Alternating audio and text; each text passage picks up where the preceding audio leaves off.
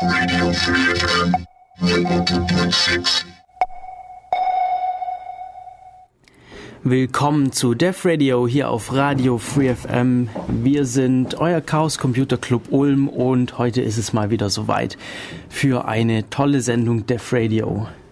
Ja, wir haben einiges vorbereitet. Wir haben uns jetzt mal vorgenommen, äh, euch zuerst mal ein bisschen News zu geben. Dann werden wir noch den Jingle Contest äh, auflösen und das, die T-Shirt-Verlosung. Und dann haben wir ein tolles Thema, nämlich User Interfaces mit Michi als unseren Experten auf diesem Gebiet. Ja. Ähm, und wir fangen an mit Nachrichten. Ich habe nämlich in letzter Zeit mal wieder alte Def Radio-Sendungen angehört und festgestellt, die waren ziemlich cool damals und die haben damals immer äh, Nachrichten am Anfang gemacht und das möchte ich jetzt auch wieder einführen. Ja, ähm, wir hatten ein paar interessante Sachen in, in der letzten paar Wochen oder auch in der nächsten Zeit, also was halt gerade so war. Ähm, erster, zweiter 1.12.2011. Ja, also das war jetzt nicht so unbedingt aus den vergangenen letzten zwei Wochen, aber ich fand das, ah doch, ja, natürlich. Das war von, von, von einer Weile. Doch, das natürlich. war von Donnerstag. Ah, richtig. Ähm, ganz, ganz toll und ganz wichtige Entscheidung. Das Zugangserschwerungsgesetz ist einstimmig abgelehnt worden. Das heißt, die, das waren diese Stoppschilde und sowas, äh, Stoppschilder. Stoppschilder. Ja, Netzsperren ähm, halt. Netzsperren im weitesten Sinne sind jetzt erstmal nicht wieder, äh, nicht mehr okay, oder? Also der okay. Bundestag hat am 1.12. vor drei Tagen einstimmig gegen das Zug- Zugangserschwerungsgesetz gestimmt. Dann als zweiten Punkt, gestern, nee, vorgestern war ICTF, International Capture the Flag Contest. Letztes Jahr, ungefähr um diese Zeit, haben wir eine Radiosendung drüber gemacht. Heute werden wir keine so ausführliche Sendung drüber machen, aber wir wollen kurz drüber berichten. Dra äh, ja, wir waren mit dabei. Die Ulm Security Sparrows waren wieder mit dabei. Dieses Jahr leider keine so tolle Platzierung wie im letzten Jahr mehr. Letztes Jahr haben wir, haben wir es ja auf den neunten Platz geschafft. Ähm, dieses Jahr haben 80 Teams, über 80 Teams teilgenommen und wir waren auf Platz 55, glaube ich. Michi war auch dabei. Ja. ja, sowas um den Dreh rum. Also Von, 55 ich rum. weiß nicht, 80, 90 Teams. 80, 90 Teams. Ja, war super cool. Thema dieses Jahr war Geldwäsche. Man musste Geld verdienen und durch das Ausnutzen von Sicherheitslücken der auf den Servern anderer Teams konnte man dieses Geld dann waschen und gewaschenes Geld waren Siegpunkte. Wir hatten da ein bisschen Schwierigkeiten rauszufinden, wie man das Geld, das wir jetzt haben. Also wir hatten Unmengen an Geld, aber wir hatten ein bisschen Schwierigkeiten, das Geld dann auch zu waschen. Verdammt. Verdammt. Und Geld bekommt man eben, indem man solche Side-Challenges löst. Das waren ganz kleine Rätsel zu allem Möglichen irgendwie. Da waren ähm, also angefangen von irgendwelchen Verschlüsselungen, die es zu knacken gab, bis hin zu irgendwelchen einfachen Rätseln. Ähm, Also eine, eine Challenge war da, die hat, äh, Phil kam zu mir und hat gemeint so, hey, das sieht doch aus wie Whitespace, tu doch mal deinen Whitespace Disassembler drauf. Ich habe vor einigen Monaten so ein, so ein kleines Java-Tool geschrieben, das aus Whitespace Mnemonics macht und habe ich das von GitHub mir geladen und ähm, das da drauf gehauen und es kam tatsächlich, das war tatsächlich Whitespace Code, der da drin war. Und wenn man es ausgeführt hat, kam derselbe White- Whitespace-Code raus. Es war also ein sogenanntes Quine, also ein Programm, das sich selbst ausgibt. Und das war tatsächlich dann auch die richtige Lösung. ha, cool. War lustig. Ja, International Capture the Flag Contest 2011 mit über 80 Teams. Wer hat gewonnen? Ich habe schon wieder vergessen. Ich weiß nicht. Ich glaube irgendwelche Amis, Verdammt. Ja. die wahrscheinlich auch noch von der Regierung gesponsert werden. Apropos Ja. Regierung und so Wettbewerbe, ich habe vor einer Weile, äh, war glaube ich Heise von, vor zwei Tagen oder sowas gelesen, ähm, irgendein Geheimdienst, ein britischer Geheimdienst sucht sich Leute darüber, dass sie einen, irgendwelchen Code auf, auf eine Webseite hochgeladen haben in, in Form eines Bildes.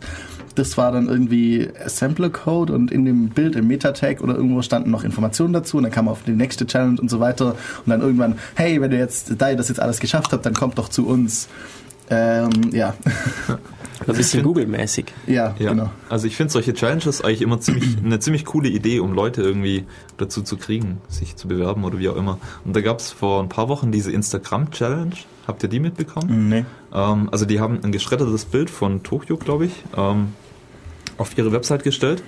Und ähm, du musstest einen einfachen Algorithmus schreiben, der dieses geschredderte Bild wieder ähm, herstellt. Und du wusstest halt so ein paar Sachen, dass die Streifen immer 20 Pixel breit sind und ähm, die Höhe hat sich auch nicht geändert. Also es waren einfach nur ähm, 20 Pixel Streifen von dem Bild, die halt in einer unterschiedlichen Permutationen angeordnet waren. Und du musstest halt die richtige Permutation rauskriegen.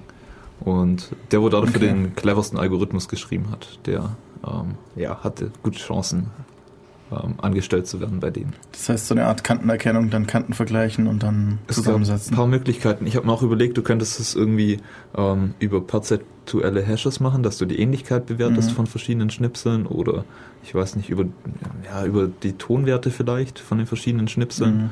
Dass du an Tonwerte sind immer ein bisschen problematisch, weil du Rauschen dann halt drin hast. Und Aber, ja, ja. also ja, die Schnipsel waren auch, dass das eine Stadt war, gab es halt, ja, es war halt total durcheinander. Ja, klar.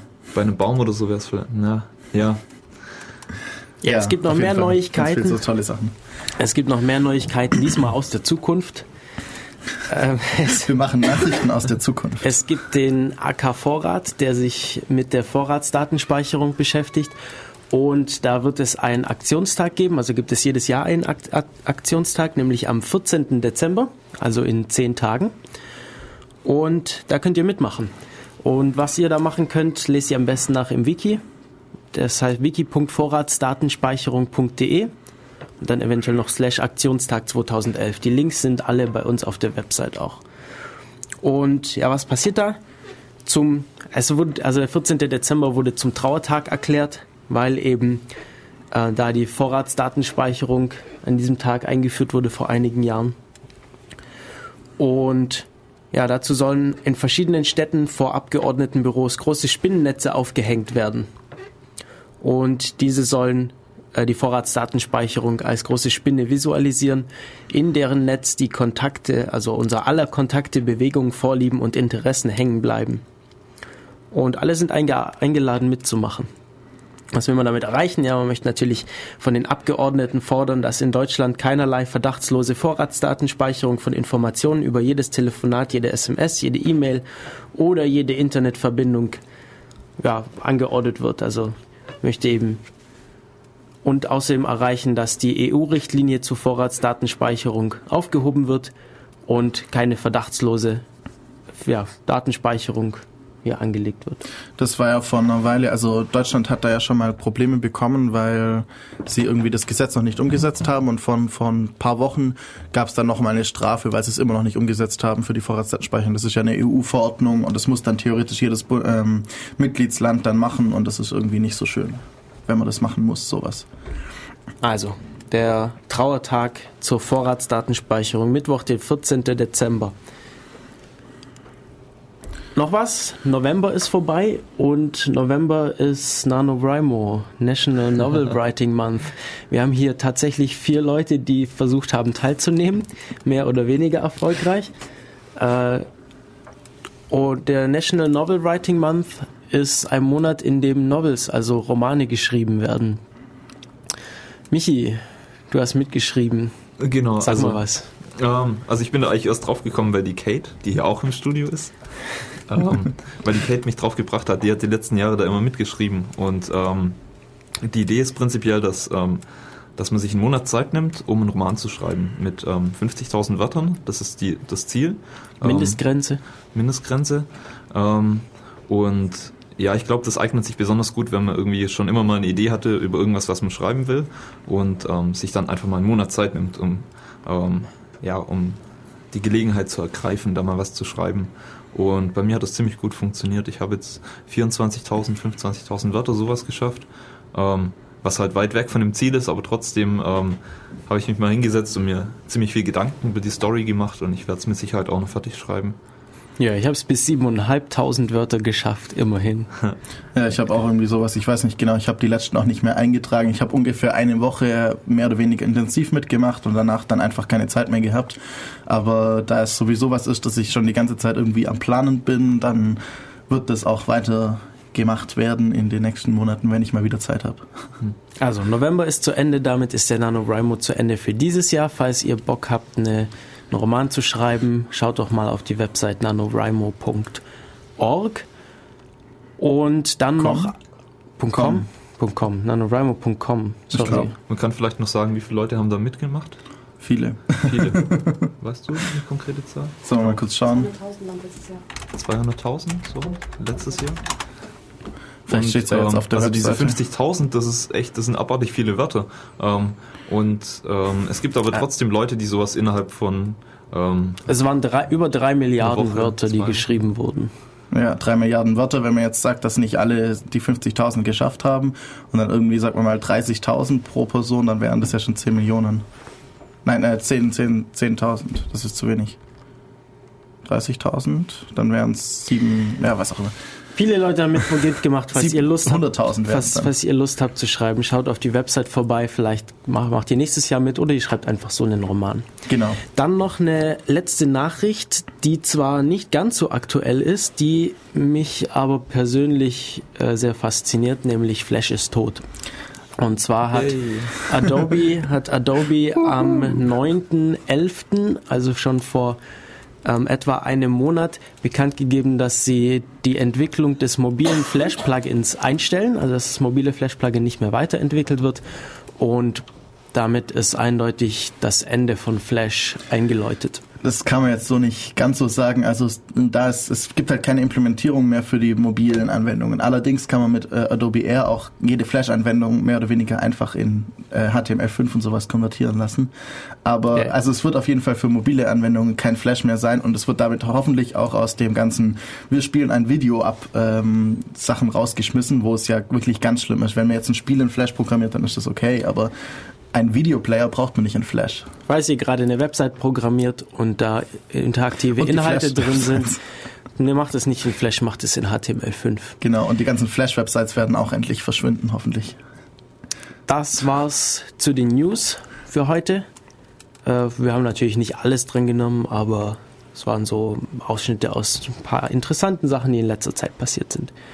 Und wir melden uns wieder nach der Musik und Musik kommt von Steven Dunstan und heißt Alone in a Room.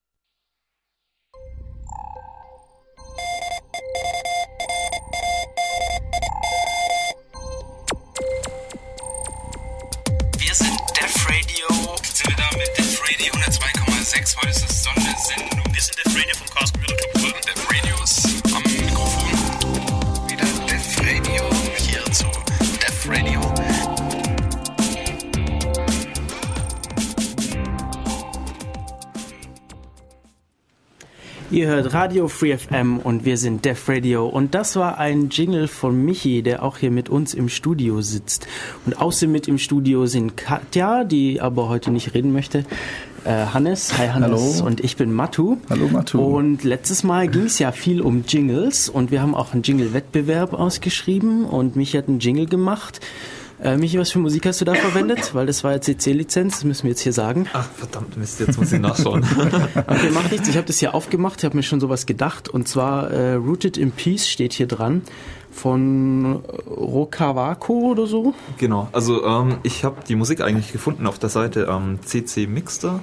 Ähm, das ist so eine Musik-Community, wo Leute ganz, ganz viel freie Musik, aber auch freie Schnipsel, freie, zum Beispiel irgendwelche Loops, Bass-Loops, Drums hochladen und andere Leute dann daraus wieder neue Songs basteln und du bei den neuen Songs sehen kannst, welche Samples die verwendet haben und Leute stellen auch rein, wo das jetzt verwendet wurde. Also ich würde dann zum Beispiel reinstellen, hier der Radio-Jingle und verlinks und dann sieht der Künstler, ach cool, der Michi, der hat einen Jingle draus gebastelt und das ist eigentlich genau das, wie wir es uns vorstellen.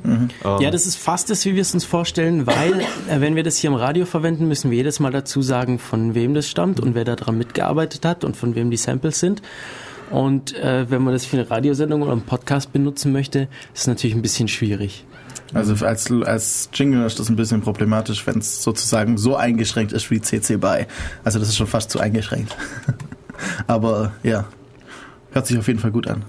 Ja, fand ich cool. Und wir hatten noch andere Vorschläge. Wir hatten noch jemanden, der was vorproduziert hat, das wir aber hier jetzt nicht spielen. Und äh, wir Wieso hatten, spielen wir das nicht? äh, das habe ich nicht rechtzeitig runterladen können. Das ist faule Ausrede hier. oder so ähnlich. Übrigens muss ich noch was nachreichen. Reichen Phil hat ihm nämlich im Chat den Link zum Scoreboard geschickt vom ICTF 2011 und äh, Michi, ich muss dich schelten, das Gewinnerteam kommt nicht aus den USA, sondern aus Österreich. Ösis. Ja, mit 1791 Punkten. Und ja, genau, Gewinnerteam aus Österreich und wir sind irgendwo Platz 50 rum. Alles klar. Ja, Jingles. Wir hatten außerdem noch eine Idee. Also haben wir keine, keinen vorproduzierten Jingle bekommen, aber wir haben eine Idee bekommen. Und zwar von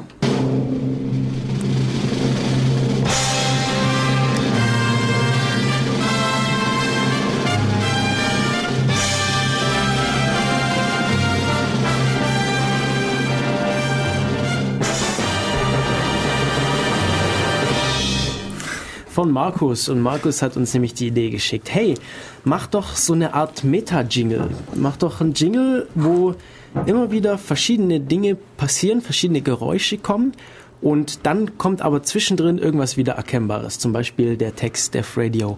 Und die Idee hat uns ziemlich gut gefallen und deshalb wird die mit einem T-Shirt belohnt. Ja, also von der Idee her, wer sich das vielleicht nicht vorstellen kann, wir nehmen irgendwie eine irgendwas, zum Beispiel eine Ansage und er schießt ab, äh, er passt und schießt und Def Radio. Tor! Sowas in der Art. Also ich bin ja für so mysteri mys mysteriöse Schritte auf Holzboden und Türquietschen und dann Def Radio. Ja, ungefähr so wie jetzt gerade. Ja, genau. Herzlichen Glückwunsch. Wir melden uns per Mail und äh, werden dann ausmachen, wie wir das mit dem T-Shirt machen. Und es gab aber noch ein zweites T-Shirt zu verschenken und Ja, diesmal ja keine, kein Wettbewerb, sondern eine Verlosung. eine Verlosung und wir haben zehn Einsendungen bekommen. Von zehn Personen haben wir eine Mail bekommen mit dem Betreff T-Shirt. Eigentlich hatten wir gesagt Groß T minus Groß S klein H I R T. ja, das haben nicht Äh, alle eingehalten. Wir waren jetzt mal nicht ganz so streng und haben alles, was so ähnlich aussah, auch akzeptiert. Und das ist der Grund, warum Katja hier ist. Katja ist heute unsere Glücksfee. Wir haben ja gesagt, falls wir keine Glücksfee finden sollten, müssen wir Flügel anziehen. Wir haben jetzt trotzdem Flügel an. Mhm. Äh, irgendjemand muss noch ein Bild machen und das twittern. Hier, machen Wir wir haben so, so tolle Plüschflügel äh, Flügel mit irgendwie so schwarze Das ist Plüschflügel. Plüsch, das sind echte Federn. Ja, so, so, so Plastikfedern. Sind das echte Federn? Das sind echte Federn. Ich glaube schon, dass Bestimmt es echte echte Federn. Federn. Sowas kannst du, sowas kannst du schwierig nachmachen, aber Ja. äh, Federn kriegst du ja relativ leicht. Ja, ja. Ne, jetzt muss ich aber erstmal hier meine Loszettel irgendwo finden und dann brauchen Genau. wir eine Lostrommel. Ich glaube, wir nehmen hier den, den Sack von meinem Kopfhörer. Den nehmen wir hier mal als Lostrommel. Wir ziehen jetzt live den Gewinner Also des hier, man hört ja, ah, Papier, das sind die Lose. Ja, oh, Ja. Mit den Namen drauf, jetzt mir alle runtergefallen. Kein Verlieren. Nee, ich hab, ich hab ihn wieder. Äh, soll ich die zusammenfalten? Komm, ich Ja, falte wir die, falte zusammen. die hier zusammen, damit die Spannung ein bisschen steigt. Ja, natürlich. Ähm, Hannes erklärt euch so lange, was überhaupt unsere T-Shirts sind. Ja, wir haben vor einer Weile, in einem halben Jahr oder sowas, äh, angefangen, uns T-Shirts irgendwie zu wünschen und haben dann eine, äh, also mit, mit einem, äh, so einem Versandhändler, Get Digital, eben ausgehandelt, wie wir das machen können und haben dort jetzt eben T-Shirts mit. Actually haben die sich bei uns gemeldet. Ja, die haben sich bei uns gemeldet, aber es war auch ganz passend, weil wir eben sowieso T-Shirts wollten. Das heißt, es gibt T-Shirts von Def Radio auf getdigital.de slash product slash Def Radio oder ihr geht auf www.defradio.de. Auf der Hauptseite ist ein Link dazu. Ich bin jetzt Genau. hier fertig mit den Losen. Wir haben eben vorne drauf unser Def Radio Logo, die überarbeitete Version und hinten drauf noch einen QR-Code, der uns eben äh, auf defradio.de zeigt. Da könnt ihr euch Bilder anschauen, da Ja, gibt es genau. Bilder von. Ja, und ähm, jetzt kommen wir zur Verlosung. Genau, unsere unabhängige Ich- ich hier. Wahlbeobachterin ich, ich oder reiche mal hier die Lostrommel rüber. Und Achtung, Spannung steigt.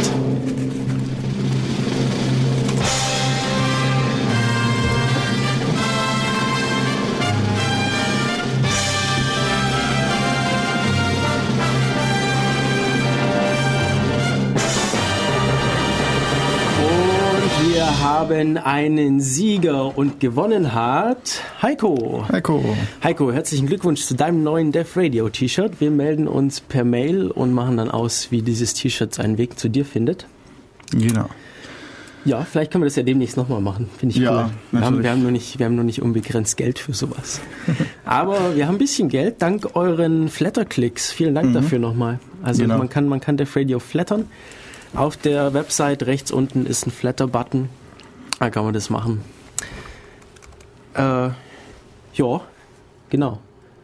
Irgendwas wollte ich noch sagen. Ich habe es Ich weiß es nicht. voll verpennt, was ich jetzt noch sagen wollte. Ja, keine Ahnung. Das macht nichts, das macht nichts. Wer jetzt Wir keins gewonnen hat, kann sich ja auch selber noch eins kaufen. Das Genau. sind ganz tolle T-Shirts.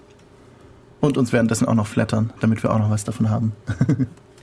Wir machen jetzt weiter mit dem eigentlichen Thema der Sendung.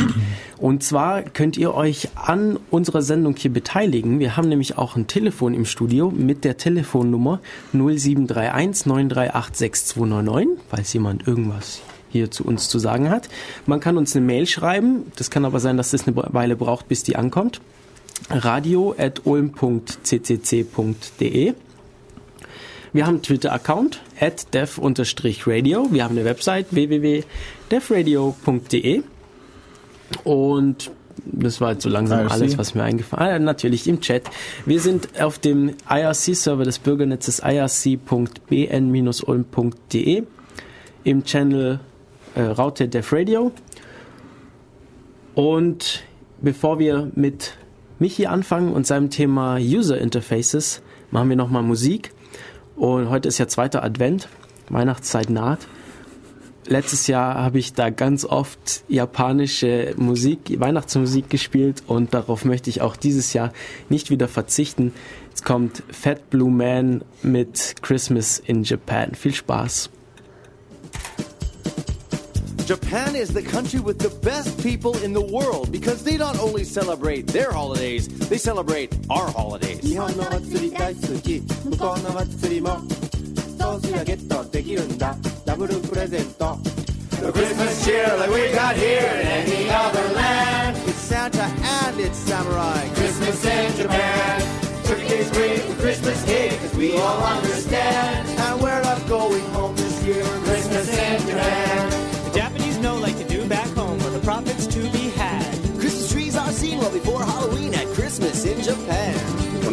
24th is the date for the fun and the play for those who book their plans. And you nobody else from the love hotels that it's Christmas in Japan The Christmas cheer that we got here in any other land. That snowman's made of mochi rice. Christmas in Japan. Turkey's made with Christmas cake, as we all understand. And Emily's in a Santa hat. Christmas in Japan.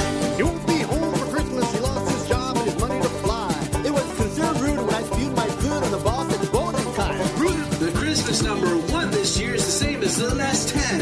And I will kill myself if I hear George Michael sing that song again. No Christmas cheer like we got here in any other land. That Christmas tree's made of sushi. Christmas in Japan. Turkey tastes great with Christmas cake, we all understand. They're called Christmas lights, not illumination. Christmas in Japan. It ain't right that the stereotype always gets laid on me, man. Cause they would die with no Kentucky Fried at Christmas in Japan. Christmas Day is a beatless that they wish it was. That's a real party in the Emperor's birthday on the 23rd. No Christmas cheer like we've got here in any other land. I hear Rudolph Summers at a temple near Nara. Christmas in Japan. Turkey tastes great with Christmas cake, we all understand. And no one even notices Christmas in Pakistan. No Christmas cheer like we got here in any other land. Who needs eggnog? I got hot sake. Christmas in Japan. Turkey tastes great with Christmas cake, we all understand.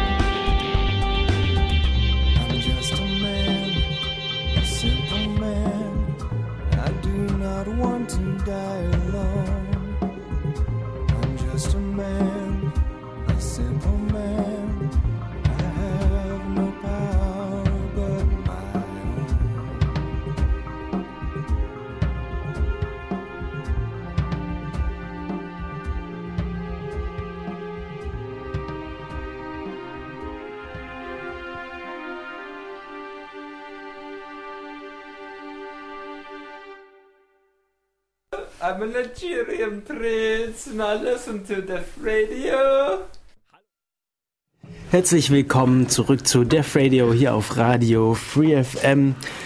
Und unser Thema heute User Interfaces. Und dazu ist Michi hier im Studio, der das letzte Chaos-Seminar gehalten hat, das Chaos-Seminar November.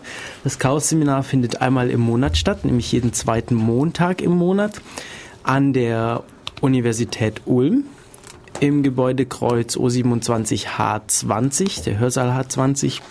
Da kann jeder vorbeikommen, der möchte. Und ja, heute unterhalten wir uns nochmal über User Interfaces. Michi, schön, dass du da bist. Ja, danke. Ähm, genau, wir wollen nochmal über den Vortrag reden und hier ein bisschen alles interaktiver mit Diskussionen und so. Ähm, genau, will euch, denke ich, auch noch ein paar Sachen einfallen dazu. Auf jeden Fall. Genau. Ähm, genau, also im Vortrag war das Thema User Interfaces. Ähm, gut, was ist jetzt ein Interface? Alles Mögliche kann ein Interface sein, von, einem, äh, von einer Tür, die man aufmacht, bis hin zu irgendwelchen GUIs. Und ich habe dann erst so ein bisschen was Allgemeineres erzählt zu Interfaces. Ähm, und später dann noch ein bisschen was genaueres zu den Software-GUIs. Ähm, die Aufzeichnung des Vortrags ähm, ist noch nicht online, aber ähm, wahrscheinlich in ein, zwei, drei, vier Tagen ähm, ähm, auf der ulm.ccc Website. Mit, das sind dann auch die Folien oh, als PDF und so online. Ähm, genau, Interfaces. Wieso möchte man eigentlich sowas? Interfaces oder was ist da die Fragestellung? Und worum es ähm, worum es mir in dem Vortrag vor allem ging, war Intuition. Die Fragestellung, was ist Intuition und wie gestalte ich ähm, ein User Interface so, dass es möglichst intuitiv zu bedienen ist. Und ähm, ja, es ist immer so, wenn man über User Interfaces redet, dann sind oft solche ganz ähm, allgemeinen Regeln, die man voraussetzt, dass irgendwie Interfaces simpel gestaltet sind, dass die, ähm, dass die ähm, Elemente gut gruppiert sind und sowas. Und solche allgemeinen Regeln ähm, sagen die meisten Leute oft, das ist selbstverständlich. Oder gerade an, bei Vorlesungen, wo ich das gehört habe, sagen dann ähm, Kommilitonen häufig, ja, das ist ja klar, dass man das so macht. Oder es leuchtet ja jedem ein, dass man das so macht. Ähm, aber das ist nicht wirklich so. Also ich hatte dann ganz viele Screenshots von auch sehr aktuellen Webseiten, Interfaces, ähm, wo man sieht, dass es überhaupt nicht selbstverständlich ist und dass es deswegen durchaus sinnvoll ist, sich damit auseinanderzusetzen. Genau. Ähm, ja, ich denke, das Problem daran ist halt, dass es für, also für die Leute, die diese Webseite in dem Moment schreiben, für die ist es halt selbstverständlich, dass es halt so gemacht wird, obwohl es halt eigentlich voll dumm ist, es so zu tun. Mhm. Weil sie sich halt irgendwie mit ihrem eigenen Bild, wie man an sowas rangeht oder wie man sowas macht, für, für sie selbst designen sie das, sich das oder nach dem Modell, das hinten dran ist, nach den Daten, das ist noch viel schlimmer. Äh, und dann, äh, ja, aber sich nicht überlegen, wie der Mensch halt denkt und wie der Mensch das darauf reagieren will. Das ist das Hauptproblem. Ja, das ist gut. Ähm, also ich denke, bei User Interfaces ist auch ganz wichtig zu sehen, dass es nie irgendwie sowas total Richtiges gibt und was total Falsches, sondern dass es immer ähm, so ein gradueller Unterschied ist. Es gibt halt kein Null und keine Eins, ähm, sondern für manche Szenarien ist halt etwas besser geeignet als was anderes. Ähm, genau. Und um jetzt mal auf die zentrale Fragestellung einzugehen, ähm, was ist Intuition? Und ich habe dann so ein paar Definitionen nachgeschaut und es läuft eigentlich immer alles darauf raus, dass man sagt, ähm, Intuition ist, wenn ich irgendwas zum allerersten Mal in die Finger krieg und aus dem Bauchgefühl raus sofort weiß, was ich damit machen soll. Ähm, ich kann so sofort damit umgehen, ohne dass ich vorher schon mal was damit gemacht habe. Und ähm, es gibt so einige Interfaces, von denen wir glauben, dass sie intuitiv sind, aber es stellt sich raus, die sind eigentlich gar nicht intuitiv. Ähm, da gibt es so ein paar Beispiele, beispielsweise der ähm, die Nippel von, von, von einer Mutter für, für das Baby ähm, ist kein intuitives Interface. Ähm, da gab es eine Diskussion auf der DWM-Mailingliste, wo also mein Vater gemeint hat, er kann es durchaus bestätigen, dass das kein intuitives Interface ist. Oder ähm, Besteck zum Beispiel, ein Löffel. Ähm, da gibt es ein interessantes Video auf YouTube, ähm, wo ein Franzose in den 70er Jahren ähm, das erste Mal zu so einem Stamm hingegangen ist im Dschungel, ich glaube im Amazonas irgendwo. Und dieser Stamm hatte ähm, seit Generationen keinen Kontakt mehr zur Außenwelt und zu Weißen ähm, sowieso überhaupt noch gar nicht. Und er hat denen dann also so ein paar Sachen gebracht, ähm, unter anderem auch einen Löffel. Und das erste Mal, als einer von denen den Löffel dann in die Hand bekommt, weil der liegt da irgendwie, ähm, nimmt den gerade falsch rum. Also mit dieser flachen Mulde, da fasst er den an und versucht dann mit dem Steg irgendwie so Salz zu löffeln. Oder Reis, glaube ich. Ähm, Ich finde es interessant, dass er überhaupt versucht hat, damit zu löffeln. Also mit dem Löffel, den er zwar falsch rumhält, aber also ich hätte den ja eher dafür verwendet, Um das aufzuspießen. ja, zum, Zum Beispiel, Beispiel. oder irgendwie Sachen aufzubrechen, keine Ahnung. Das ist halt, weil, Bienennester weil oder diese, sowas. diese, diese große Fläche ist halt das, wo man dran greift. Irgendwie. Da, da hält man so mit dem Daumen so drum rum und das passt so gut. Also, was wirklich intuitiv ist, ist doch einfach eigentlich nur sowas wie ein Reflex. Also, wenn es wirklich äh, Greifreflex, ich bekomme irgendwas in die Finger und ich mache zu. Das ist die einzige intuitive Handlung, die mir jetzt gerade so einfällt, die Mhm. wirklich intuitiv ist. Wenn ich anders, äh, wenn das Kind das erste Mal einen Löffel in die Hand bekommt, hat es schon 50.000 Mal davor gesehen, wie man einen Löffel benutzt. Genau. Das ist jetzt bei dem, ähm, bin ich mir nicht sicher, bei dem Ureinwohner, ob der nicht davor irgendeinen Weißen gesehen hat, der irgendwas ähm, versucht hat, mit einer Gabel oder so zu essen und dass der vielleicht nur diese Geste nachgeahmt hat. Ähm, ist interessant. Bin ich mir jetzt nicht mehr ganz sicher, wie das war, aber es kann durchaus sein, dass der davor schon mal irgendwie gesehen hat, dass einer irgendwas versucht hat, so zu. Ja. zu Oder futtern. halt irgendwie mit einem Stab da. Man macht es halt auch. Also vielleicht machen die, ich weiß ja nicht, normalerweise essen die mit den Fingern, oder? Ja. Ähm, Ja, schwer zu sagen. Hm. Ein anderes Interface ist noch der, ähm, die Maus, von der wir auch immer denken, ähm, ja, das ist ja eigentlich klar, aber eigentlich ist es nicht klar. Als ähm, in den 70er Jahren bei, ähm, bei Xerox ähm, die ersten Versuche mit, mit der Maus als Eingabegerät gemacht wurden, ähm, wussten die Leute nicht, was sie mit der machen sollen. Die haben dann versucht, irgendwie am Bildschirm mit der Maus entlang zu fahren oder ganz, ganz wilde Sachen zu machen. Und letztendlich war es dann so, wenn, wenn einem einer mal zeigt, wie so eine Maus funktioniert, dann ist es klar. Das vergisst man nie wieder. Du weißt dann in deinem ganzen Leben, diese Maus funktioniert eben so. Und deswegen ist die Konsequenz eigentlich, dass wenn wir von Intuition sprechen, im Sinn von Interfaces, dann meinen wir eigentlich nicht intuitiv, sondern vertraut. Dass irgendwas für uns vertraut ist.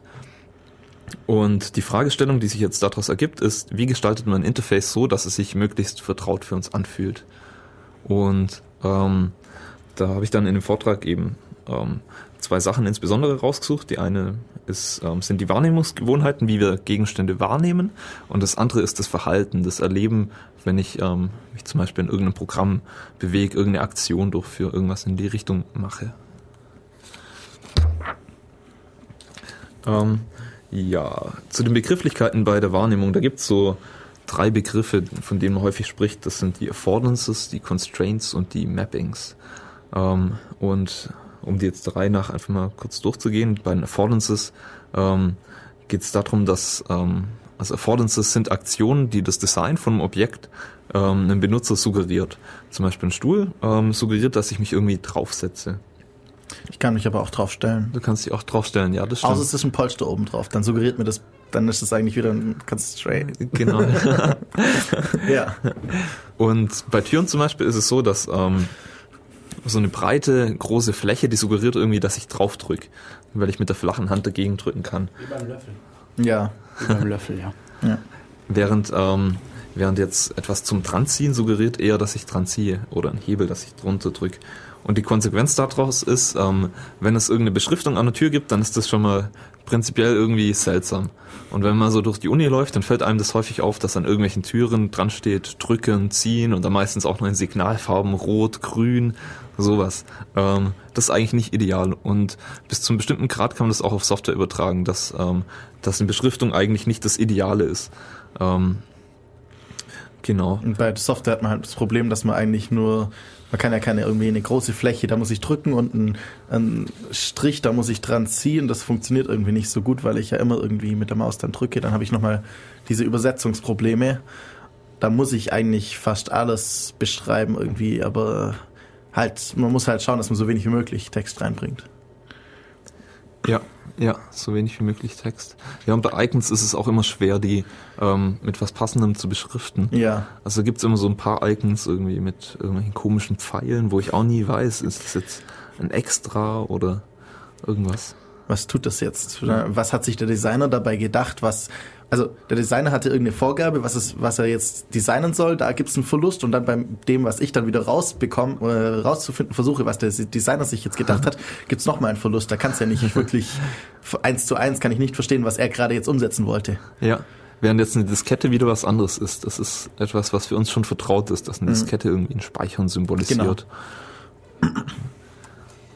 Das ist im Moment so, aber wie entwickelt sich das? Ich meine, wer kennt jetzt noch Disketten? Also ich habe die noch benutzt damals, aber Ja, äh, meine Schwester hat, glaube ich, nie eine Diskette benutzt oder so. Meine kleine Schwester oder Mhm.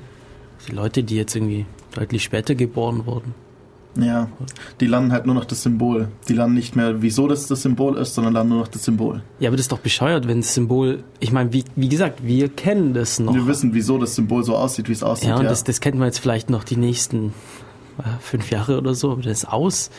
Dann kennt es einfach niemand mehr.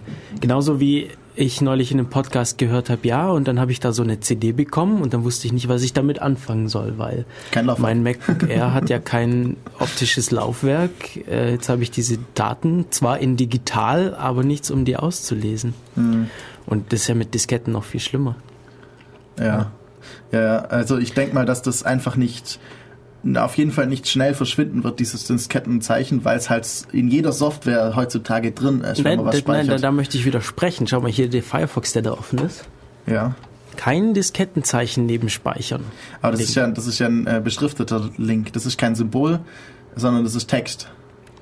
Ja, ich habe das schon lange nicht mehr gesehen. Also ganz ehrlich, ich habe die Diskette schon. Ach, Hier. verdammt. Auf einer Seite schon zweimal. Es Okay. wird äh, jede größere Software eigentlich hat das immer noch eingebürgert irgendwie, dass sich da speichern. Ja, es ist halt einfach so. Es wird sich vermutlich in, in ein paar Jahren raus raus äh, schmogeln, sagen wir mal so, rausmogeln. Aber durch was wird es dann ersetzt? Es Keine wird keinen Ahnung, Speicher mehr geben irgendwann. Ja, hoffentlich gibt's kein Speichern mehr, aber wenn's äh, wenn's Speicher noch gibt, dann, äh, dann gibt's halt irgendwie irgendjemand, irgendwann wird jemand anfangen, ein anderes Symbol zu benutzen. Und wenn das gut ist, dann werden es andere übernehmen. Natürlich wird es Speichern weitergeben. Hallo Unix-Philosophie, Linux-Philosophie. Äh, Leute editieren trotzdem weiter mit dem Vim, also zumindest laut aber ein, ein Quelltexte. sinnvoller Vim Und äh, die macht werden- immer noch automatisch dann ein, äh, ein unendliches Undo. Nein, Weil das es gibt, es gibt genug das. Leute, die nicht mal die aktuellen Vims benutzen, sondern irgendein Legacy Ja. VI. Ja, Also- wir gehen mal von halbwegs, äh, äh, halbwegs aktueller Software Ja, aus. das darf man aber nicht. ja, aber die haben auch kein äh, Speichern-Symbol. Das darf man aber nicht, weil, weil Leute recyceln das. Also, was heißt halbwegs aktuell? Dann nehmen die halt das Alte, machen, machen das halbwegs aktuell, aber es muss ja nicht sein, dass die jetzt mit solchen Sachen übereinstimmen. Mhm. ähm, Ja, das Betriebssystem sollte von, also das Dateisystem sollte Undos einfach so können. aber da muss ich trotzdem noch speichern. Wenn mein Prozess das nicht auf das Dateisystem Ja. packt, dann weiß das Dateisystem nichts davon. Ja, da muss es, be- muss es sinnvoll irgendwie geregelt sein, dass das eventuell die Software halt automatisch macht über irgendwelche Hooks oder so. Hatten wir jetzt eigentlich schon über Ja, Definitionen von, von, von Intuition gesprochen? Intuition, Ja, ich weiß, du bist nach dem Vortrag auf mich zugekommen und hast gesagt, ähm, du bist da ein bisschen anderer Ansicht. Möchtest du das erläutern? Das, das, möchte ich, das möchte ich erläutern, aber äh, nach der Musik. Und zwar kommt noch mal was von Fat Blue Man. Bis gleich. Bis gleich.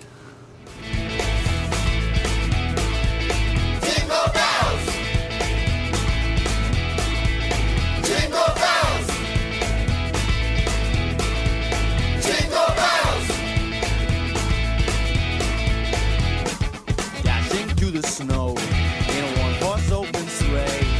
O'er the fields we go, laughing all the way. Bells on bobtail ring, making spirits bright. What fun it is to ride and sing a sleigh song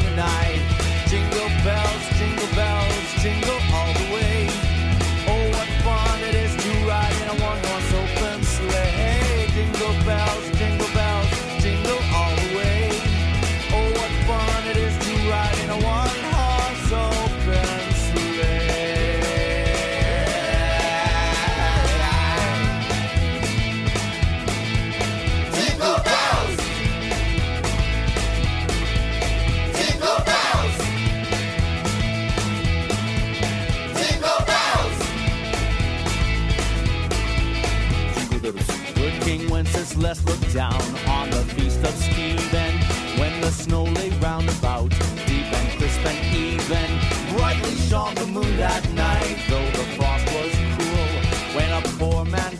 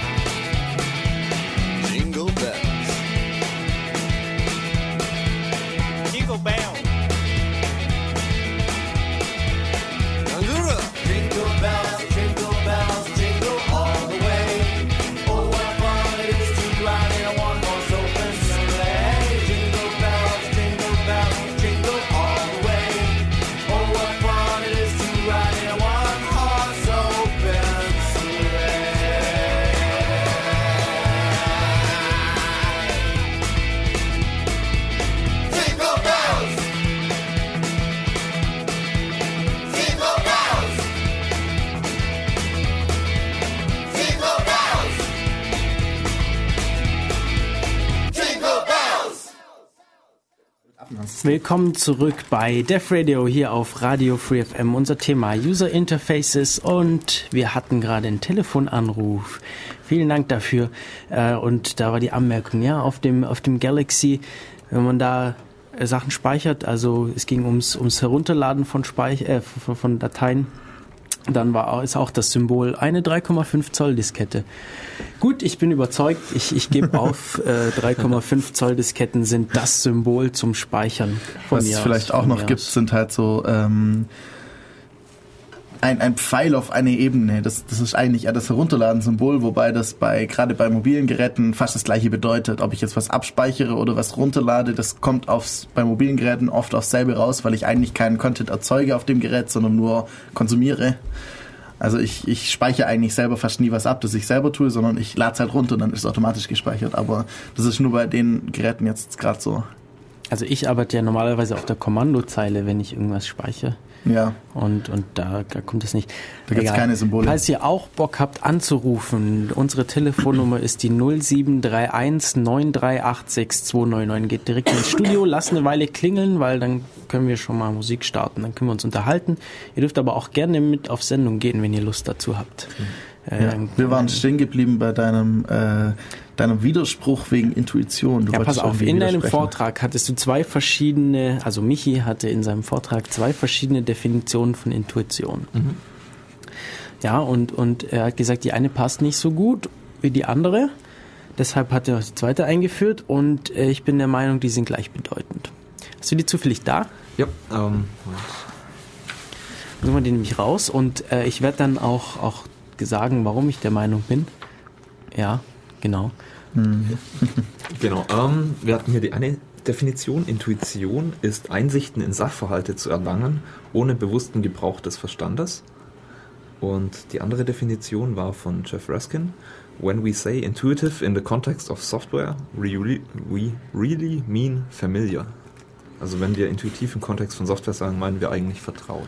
Okay, äh, wie war das erste nochmal im Wortlaut? Einsichten in Sachverhalte zu erlangen, ohne bewussten Gebrauch des Verstandes. Genau, ohne bewussten Gebrauch des Verstandes.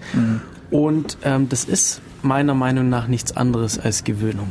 Weil, wie ihr, das ist ja das, worüber wir und ihr hier die ganze Zeit auch schon redet. Wenn man etwas einmal gemacht hat, dann vergisst man das nie wieder. Maus. Ich muss tatsächlich meinen Verstand nicht bewusst gebrauchen. Also ich muss nicht meine Hand jetzt für jede Bewegung genau sagen, ah, wenn ich, also ich muss mir nicht für jede Mauszeigerbewegung überlegen, wenn ich den Mauszeiger jetzt da haben will, dann muss ich die am Haus anfassen, ich muss sie darüber bewegen, weil das ja so den Bildschirm abbildet und dann klicken oder whatever, sondern ich habe das einmal gelernt und das ist für mich gleichbedeutend. Mhm. Das ist also das, äh, ich, wenn ich mir überlege, ich will mich dorthin bewegen, irgendwie zehn Meter nach vorne, dann laufe ich halt dorthin, ohne jetzt zu bemerken, wie ich halt laufe. Also ich, also ich kann von dem Laufen gehen abstrahieren zu dem, ich bewege mich dorthin. Genauso, ich will jetzt das anklicken, dann bewegt sich mein Arm automatisch. Und wenn ich das eben nicht Nee, kann, äh, das würde ich jetzt gar nicht sagen. Ich würde eher sagen, ich habe das einmal gelernt und deshalb muss ich das nicht machen. Und wenn ich das einmal gelernt habe, ja. dann genauso wie, wie ähm, Leute, die jetzt kein Klavier spielen, wahrscheinlich nicht behaupten würden, dass Klavierspielen intuitiv ist. Ja. Aber wenn irgendjemand äh, ein Stück jetzt auswendig lernt, also wirklich sich mal dran setzt, irgendein Klavierstück übt, lernt und es dann spielen kann, dann muss der da nicht mehr drüber nachdenken. Und das entspricht dann beiden diesen Definitionen, wenn man da mal äh, Ja. sich das überlegt. Ich denke, du hast recht. Ähm, Worum es mir da ging, war eigentlich diesen Begriff Vertrautheit einzuführen, dass ähm, Vertrautheit eigentlich nur ein anderer Begriff dafür ist. Und das läuft genau in das, auf das raus, was du sagst. Ja, deshalb finde ich deine zweite auch besser formuliert, aber prinzipiell halte ich die für äh, gleichbedeutend. Ja. Ja, ja. Äh, ich bemerke es halt, ich habe schon ein paar Leuten, älteren Leuten auch äh, dann irgendwie Computer beigebracht sozusagen und dann bemerkt man es halt, äh, wie intuitiv die Maus denn jetzt wirklich ist. So am Anfang so gar nicht und dann irgendwie, die haben, die hatten zuerst nur ein Mauspad und dann, äh, äh, nur so ein Not- Netbook, äh, Notebook und dann hat dieses Trackpad und danach dann halt noch eine Maus und dann äh, da ist die Maus dann schon irgendwie besser teilweise, aber für den anderen dann wieder nicht. Also die haben dann unterschiedlich gelernt und so und teilweise funktioniert es, teilweise nicht. Das ist sehr interessant. Also da ist nicht unbedingt intuitiv jetzt. Also wenn man jetzt davon ausgeht, nicht vertraut. Obwohl sie es schon jetzt seit einem, seit zwei Jahren oder so benutzen, aber halt noch immer nicht unbedingt vertraut. Das ist auch wieder.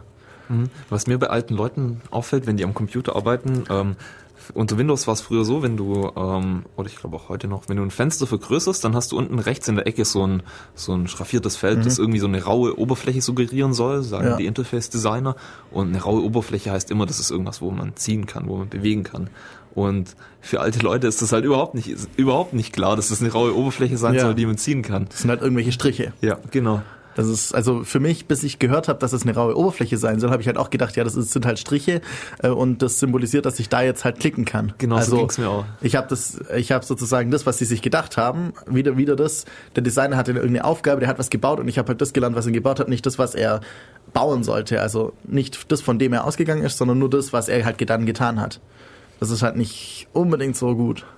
Ja. Auch irgendwie jetzt ein äh, X, das X jetzt schließen ist, wieso haben die jetzt ein X benutzt? Also eigentlich sollten wir ja verstehen, wieso den X benutzt haben und deswegen automatisch kapieren, dass das X das Schließen ist. Aber man lernt eigentlich nur, ja, X ist halt Schließen. Also, Ja.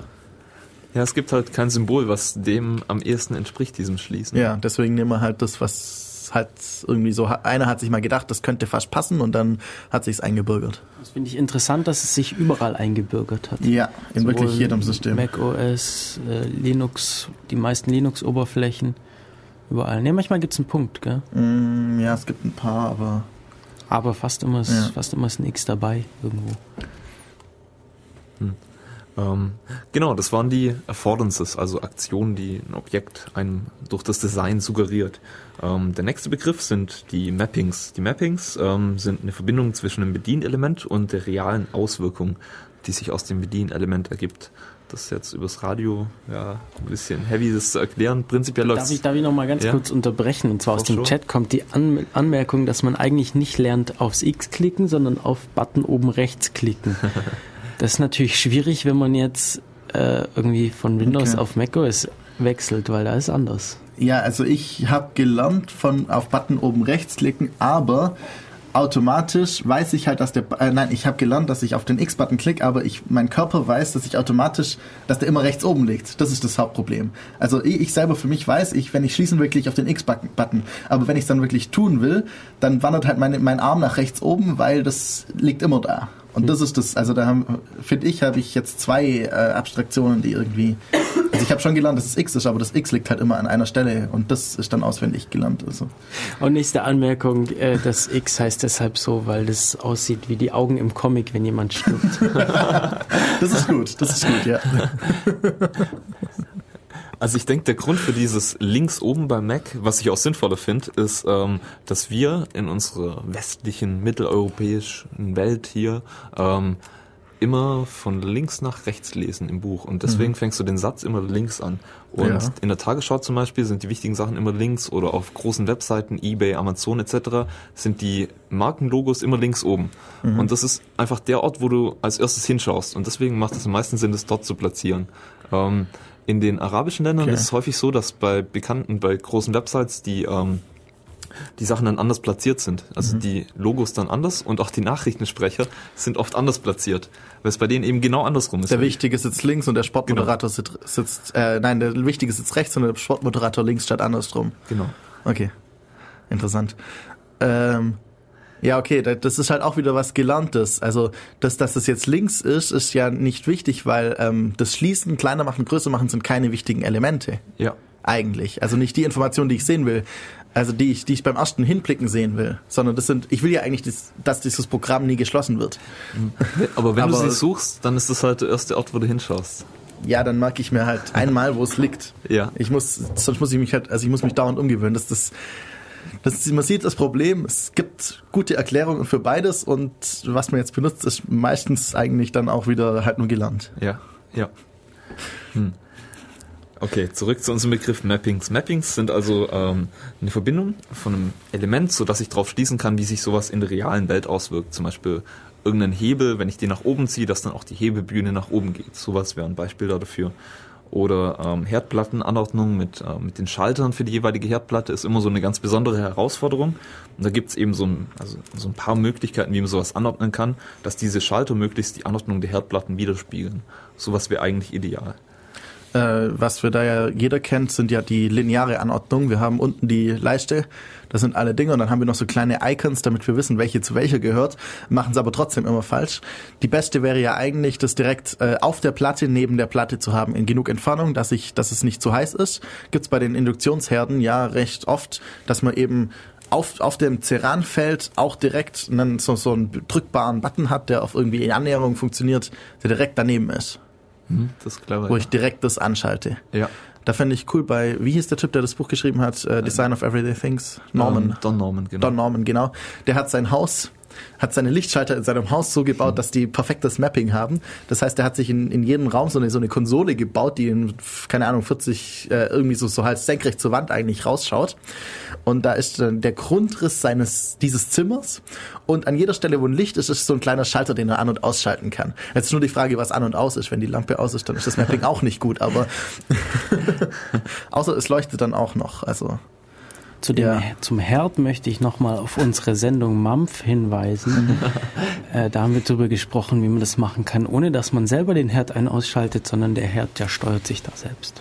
Genau. Mehr möchte ich gar nicht dazu Das wäre sagen. noch ein besseres Mapping, weil Mampf. ich ja eben die, ja, das wäre ein anderes Mapping. Ich, ich mappe nicht mehr auf die, auf die Platten, sondern ich mappe auf die Töpfe. Mhm. Und schaue dann halt dort drauf, wie, wie ich das mache. Ja. Eine andere räumliche Analogie wäre zum Beispiel noch das Lenkrad, dass wenn ich nach links lenke, dass dann halt auch das Auto sich in die Richtung bewegt oder Mhm. nach rechts, andersrum. Genau. Und es gibt da so verschiedene Unterscheidungen von Mappings. Das waren jetzt alles räumliche Analogien, aber es gibt auch noch biologisch-kulturelle Analogien. Zum Beispiel ähm, bei einem Thermometer, ähm, dass wenn es nach oben geht, dass dann auch die Temperatur höher wird. Oder ähm, allgemein so eine additive Komponente, dass wenn irgendwas dazukommt, dann kommt auch, also wenn das Icon, in dem Icon irgendwas dazukommt, zum Beispiel beim Lautsprecher, wenn da mehr solche Schallwellen vorne rauskommen, dass es dann auch lauter wird, sowas. Mhm. ist auch ein Mapping.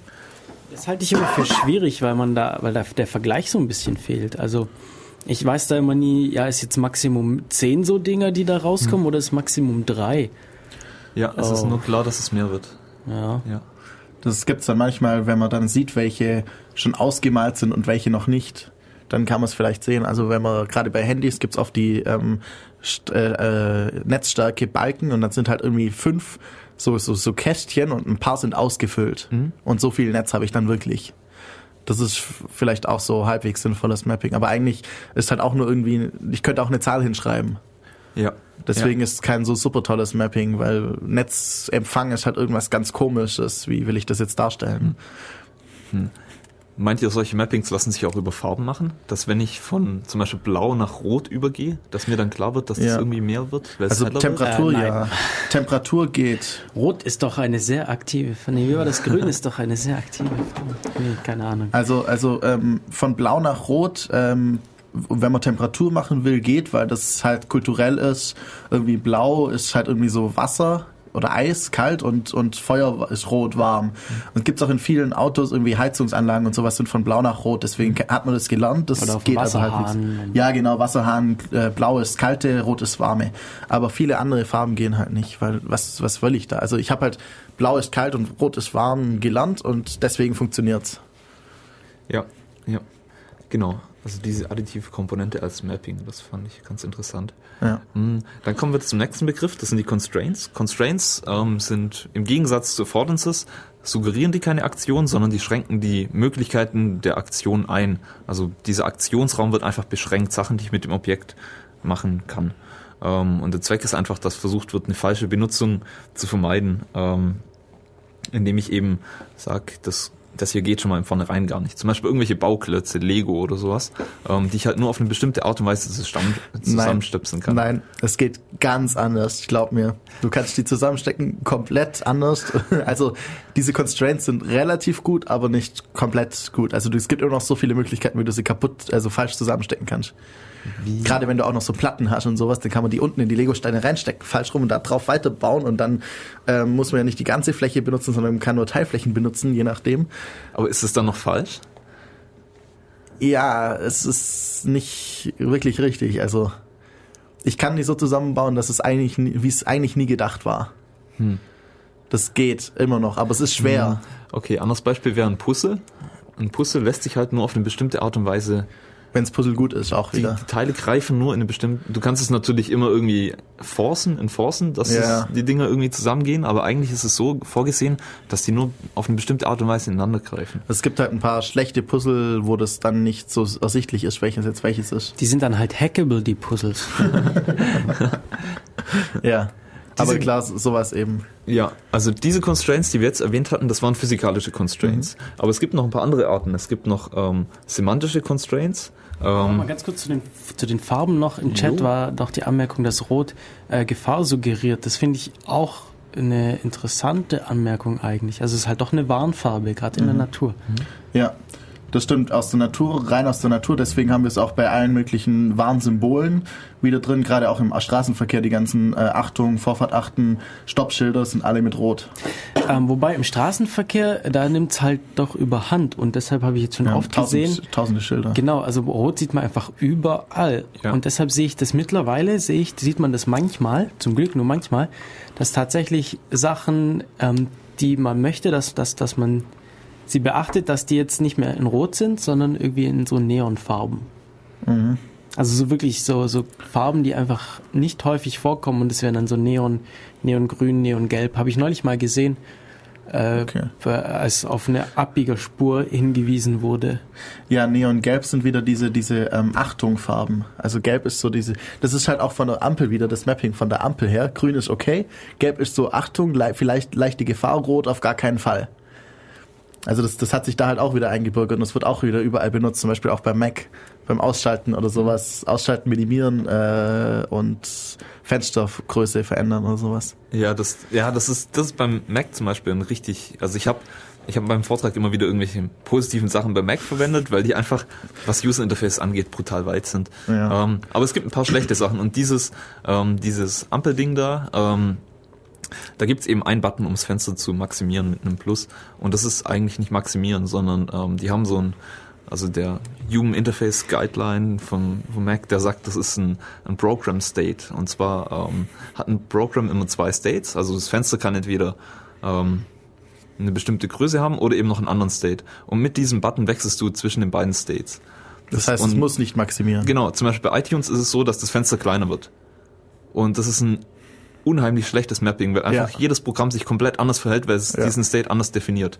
In manchen Programmen wird dann halt alles so maximiert, dass es wirklich maximiert ist und bei anderen wird es minimiert und wieder was ganz anderes. Also du wechselst nur Okay. zwischen zwei States. Ja, aber dieses mh, trotzdem halt dieses wieder die Farbenmapping, weil wir jetzt gerade bei den Farben waren, Ja. das ist wieder von der Ampel her. Also das ist irgendwie, wir haben das halt irgendwann mal gelernt und ja, grün kann man meistens essen, vielleicht auch deswegen. Wie macht man denn dann Was? sowas richtig? Wie, wie, wie ich, wie, wie, wie, wie mach ich denn sowas richtig?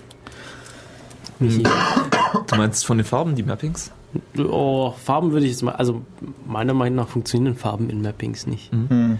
Aber wie mache ich jetzt maximieren? Wie stelle ich das richtig dar?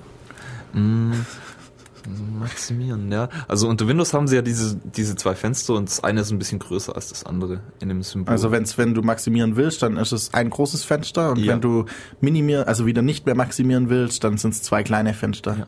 Also ich finde dieses Plus eigentlich schon eine gute Idee für Maximieren. Ja. Weil es gibt dann ein Minus für Minimieren und das X eben fürs Schließen. Bloß Ja. das unter Mac eben, das Plus mappt halt nicht auf Maximieren. Ja, also es gibt an dann wieder Plugins, die das machen und äh, Ja, ja, ja. Ja. Ja, also ich würde sagen, das Plus ist irgendwas Additives halt, irgendwas, was ähm, kennzeichnet, dass hier was mehr wird. Ähm, das wäre Das, deswegen passt es an sich schon, nur der hinten, das hinten dran ist halt schlecht designt bei Mac dann in dem Fall, dass Ja. es eben nicht feststeht, welche Aktion passiert. Ja. Also, dass meistens vermutlich die gleiche Aktion passiert, aber manchmal halt eben nicht. Ja, ich denke, das Problem war da einfach, dass ähm, eigentlich sollte es so sein, dass, dass durch das Betriebssystem hindurch ein möglichst konsistentes Verhalten von dem Programm erreicht wird und mit sowas führst du halt genau das Gegenteil ein. Dadurch, dass Ja. jedes Programm die, diese, den Knopf selber belegen kann, wie es will, indem es einen eigenen State definiert, ja, ist Ja. halt genau das Gegenteil. Ja, wir waren bei Mappings noch, Genau. äh, nein, nicht Mappings, Constraints waren wir. Genau. Und äh, zu dem Stuhl noch mal vorher. Ja. Wir hatten ja den Stuhl, auf den man sich draufsetzen kann. Also an sich irgendwie, wir haben irgendwie sowas wie Beine oder irgendwas, das uns auf, auf Sitzhöhe hoch macht und eine Fläche, auf die wir uns draufsetzen. Das ist ein Stuhl. Äh, wenn jetzt da ein Polster drauf ist, dann setz, stehen, stellen wir uns nicht mehr unbedingt drauf. Und wir können aber diesen Stuhl auch verschieben und damit eine äh, Türe zumachen. Außer wir haben das Constraint, dass er am Boden festgeschraubt ist. Also Zu solche dem, Constraints. zu dem draufstehen, da, das, da kommen wir gleich noch dazu. Das ist ja eigentlich nur ein kulturelles. Genau, es ist eigentlich ein kultureller Constraint. Ähm, also es gibt Ja. bei diesen Constraints eben verschiedene. Wir hatten die physikalischen, irgendwelche Bauklötzchen, wo wir uns, ja, wo ich schon der Meinung bin, dass es ein physikalischer Constraint ist, aber Ja. ja. Okay, ähm, und wir hatten, das gibt dann noch zum Beispiel logische Constraints. Ähm, logisch wäre sowas wie, ähm, äh, bei einem Puzzle müssen alle Teile aufgebraucht werden. Oder es gibt halt so ein paar Sachen, wo es Ikea-Bausatz, ja. Müssen da alle Teile aufgebraucht Man werden? weiß es nicht. manchmal sind Ersatzbauteile dabei, manchmal nicht. Bei mir bleibt immer was übrig. Und ich bin da nie so sicher, ob das, ne? Ja. wie auch immer. Ähm, genau, das sind logische Constraints. Dann haben wir noch ähm, semantische Constraints, die sich einfach aus einer Situation ergeben. Zum Beispiel, ähm, ich hatte im Vortrag das Beispiel, dass ich ein Lego-Männchen habe, den Yoda als Lego-Männchen und er hat so ein Lego-Lichtschwert und jedem ist klar, das Lichtschwert muss in die rechte Hand oder auf Und jeden Fall in der Hand sein.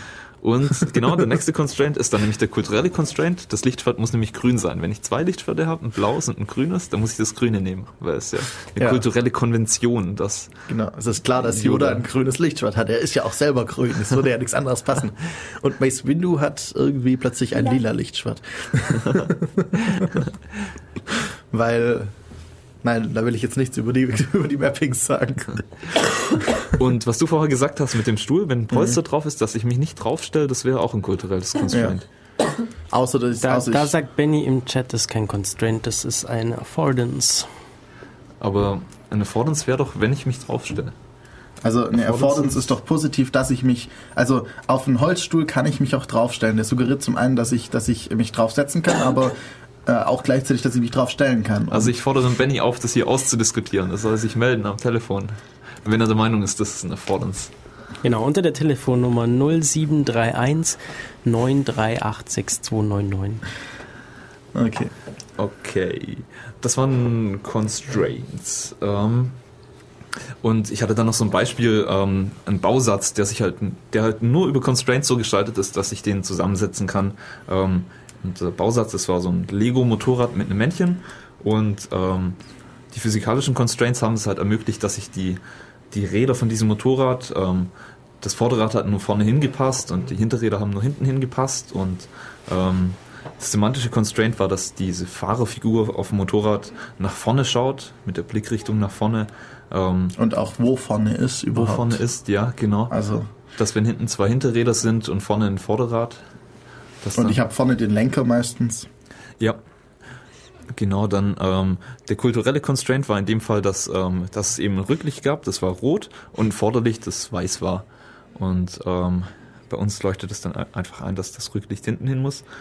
Und ähm, der logische Constraint bei diesem Motorradbausatz war, dass, ähm, dass es für die Lichter zwei Teile gab. Also es gab zwei blaue Lichter ähm, für, ähm, für irgendwie das Signalhorn und ähm, es gab noch zwei Lego-Teilchen. Und es war halt klar, dass diese zwei blauen Lichter dann wahrscheinlich jeweils zu diesen zwei ähm, Teilchen gehören. Weil es muss ja alles verbaut werden und irgendwie muss ich die Lichter noch dran kriegen und sonst kriege ich sie nicht dran, wenn ich die Teile nicht benutze. Ja. War das nicht neulich so, dass bei der Wartung von irgendeinem so einem großen Airbus oder so ein Dutzend Schrauben übrig geblieben sind? Dutzend? Ich glaube ein paar hundert, oder nicht? Ich dachte, es waren mehr. Ein paar hundert. Also es sind irgendwie Schrauben ein- übrig geblieben. Ja, ein, Ich glaube, Fefe geschrieben. Ja, die haben irgendwie ein, ein Flugzeug von irgendeiner bekannten Flugzeugfirma, ich weiß nicht mehr genau wo, gewartet. Und dann sind, sind irgendwie mindestens 50 Schrauben, ich glaube es waren mehr, äh, muss man bei Fefe mal nachlesen nochmal, äh, sind zurückgeblieben. ähm, die haben dann das Flugzeug normal halt wieder zusammengebaut, ohne diese Schrauben, und sind halt lo- weitergeflogen und zwei Tage später oder so ist das dann halt irgendwie gemeldet worden, dass diese Schrauben ja noch fehlen oder so. Voll gut. Da war das logische Constraint wohl nicht, dass alle Schrauben rein müssen. Ach, das hebt auch, wenn nur eine Schraube drin ist. Weißt du noch, in welchem Land das war? Ah, nee, ich weiß nicht. China. China, haben sie es in China gewartet? Und es ist die Firma, die auch die Lufthansa-Flugzeuge wartet. Ja, genau, genau, das war das. Man hat, und ja, hat, geht, äh, weil es stand jetzt so irgendwie bei Fefe dann so, ja, äh, das wird ja wohl dann nicht so wild sein, das waren irgendwie chinesische Flugzeuge oder komische, komische Flugairline, weil bei uns ist das doch viel besser. Nein. ja. Ähm, und das waren eigentlich die verschiedenen Wahrnehmungs, ähm, Wahrnehmungsdinger, die wir hatten, ähm, Wahrnehmungsgewohnheiten, wie im Interface so gestaltet, dass es auf uns vertraut wirkt, intuitiv wirkt. Und der nächste Punkt wäre dann die, ähm, die Verhaltensgewohnheiten, wie ich irgendwas so gestalte, dass wenn ich es benutze, dass es sich ähm, für mich vertraut verhält. Und da gibt's ähm, ein tolles Buch von Jennifer Tidwell, ähm, Designing Interfaces. Die ähm, hat einfach unheimlich viele Muster zusammengetragen, die wir so im Erleben mit der täglichen Welt oder auch die heute schon bei irgendwelchen Programmen verwendet werden. Ähm, die hat solche Muster gesammelt, ähm, die da- dazu führen, dass sich irgendwas für uns vertraut anfühlt und die ja zusammengetragen. Und ich habe da so ein paar rausgegriffen und zu denen was gesagt. Ähm, und der erste Pattern war der Modelessness ähm, Pattern, also dass ich irgendwas in etwas habe, was, ähm, was sich in einem Modus irgendwie anders verhält. Also der Mhm. Gedanke von so einem Modus ist, dass ich ein Programm oder irgendein Gerät in einen Zustand schalte und für den gleichen Input dann irgendein anderer Output rauskommt. Zum Beispiel Caps Lock, ich drücke auf die Tastatur genauso rum wie vorher, aber auf einmal sind halt alle Buchstaben groß. Und Oder ähm, auch zum Beispiel Armbanduhren, die halt nur drei Knöpfe haben, dann habe ich einen, um den Modus umzuschalten und zwei, um diesen Modus jeweils zu bedienen. Ja, ja, Was ich, weil ich halt einfach Knöpfe sparen will, äh, mache ich dann halt, dass, es, dass ich halt einen Modi habe, um, um mehr Eingabemöglichkeiten zu haben. Ja, das ist gut. Und ähm, prinzipiell ist es so, dass ähm, Patterns in dem Zusammenhang dann als, äh, dass Modi als schlecht angesehen werden. Dieses ähm, Caps Lock zum Beispiel. Mhm. Ähm, besser, bessere Art Modi zu machen, wenn man überhaupt welche braucht, sind solche Quasi-Modes. Ähm, Quasi-Modes sind Modi, in denen ich eine konstante physikalische Aktion machen muss, damit ich in diesem Modus bleibe. Zum Beispiel die Shift-Taste, die muss ich konstant drücken, damit, ähm, damit ich in diesem Modus bleibe. Und deswegen vergesse ich das auch nicht so einfach, dass ich jetzt gerade alles umgeschalten habe. Mhm. Ähm, die Frage ist jetzt halt, ähm, also sowas macht insbesondere dann Sinn, wenn ich ähm, ein Programm darauf auslege, dass ich es möglichst einfach bedienen lässt. Aber wenn ich irgendwas machen möchte, das, ähm, wo, mein, wo mein Ziel als ähm, Interface-Designer ist, dass es möglich, äh, möglichst effizient ist, dann sieht es, denke ich, schon wieder ganz anders aus. Zum Beispiel Vim. Mhm. Vim ist halt darauf übelst getrimmt, einfach ein highly efficient ähm, Text-Editor zu sein. Und ähm, die haben halt, Vim ist quasi nur Modi, ist halt komplett Modi-basiert. Aber es wird angezeigt, in welchem Modus ich bin. Immer Mhm. recht, recht gut sichtbar. Ja. Also es wird angezeigt, ich bin im Insert-Mode, wenn ich, also ich kann es ausschalten, aber standardmäßig ist es an. Standardmäßig ist an, ich bin im Visual-Mode, ich bin in dem Modus. Das ist, für- das ist wenigstens noch halbwegs okay. Also wenn ich, wenn ich sage, ich, ich will Modi, dann, dann muss ich sie wenigstens noch anzeigen. Sichtbar, in welchem Modus ich immer bin. Ja. Dann muss ich mir nämlich das nicht im Gehirn marken, weil wenn ich, wenn ich im Gehirn mir einen Modus merken will, geht schon mal einer von meinen fünf bis sieben ähm, ähm, äh, Kurzzeitgedächtnisplätzen einfach verflöten. Da kann ich mir nicht mehr merken, was ich gerade noch schreiben wollte, weil ich irgendwie einen Platz schon immer mit Modus belegt habe oder halt den Modus dann vergesse wieder. Ja. Ja, das ist gut. Also ich denke, bei den Modi ist es eben auch so ein Ding, das ist nicht richtig oder falsch, keine Modi zu verwenden oder welche zu verwenden, sondern es kommt halt auf die Zielsetzung an. Es ist halt meistens nicht so gut, Genau. kann man sagen. Also es gibt nur wenige Anwendungsfälle, wo ich es dann mit Modus mache und dann muss ich halt den anzeigen. Genau. Wenn ich keine Ahnung habe, in welchem Modus ich bin, dann pff, muss ich irgendwas ausprobieren, macht dabei das ganze System kaputt am besten noch. Also zu diesen ähm, Kurz Kurzzeitgedächtnis speichern, was du gerade gesagt Ja. hast. Ähm, Worum es da geht, ist, ähm, dass man sagt, der Mensch kann sich maximal fünf plus minus zwei ähm, Elemente gleichzeitig im, im Kopf behalten. Und ähm, man sollte Interfaces eben so gestalten, dass, ähm, dass du nie dazu gebracht wirst, dir irgendwie mehr, mehr als so, solche Elemente, als die Anzahl Am der Elemente besten zu müssen. Interfaces sollten am besten so gestaltet sein, dass du dir für das Interface, um das zu kapieren, gar nichts merken musst, Ja. sondern dass alles angezeigt wird. Damit du eben für die Aufgabe, die du mit diesem Interface tun willst, dir äh, eben diese fünf bis sieben Plätze noch hast oder sieben Plätze oder wie auch immer, du, wie viel du gerade hast. Ja. Damit du da alles dafür noch verwenden kannst eigentlich. Mhm. Das wäre halt geschickter. Ich habe vor einem Jahr oder anderthalb, ich weiß nicht mehr genau, ähm, eine Vorlesung gehört, äh, Medienpsychologie bei Mhm. der äh, Professorin Seufert. Ähm, hat die eine von euch? Äh, Ja, ja, natürlich, ja, alle. alle gehört. ähm, auf jeden Fall haben wir damals in den Übungen einen Test gemacht, um rauszukriegen, wie, über wie viele von diesen Kurzzeitgedächtnisspeichern du selbst verfügst. Habt ihr den gemacht?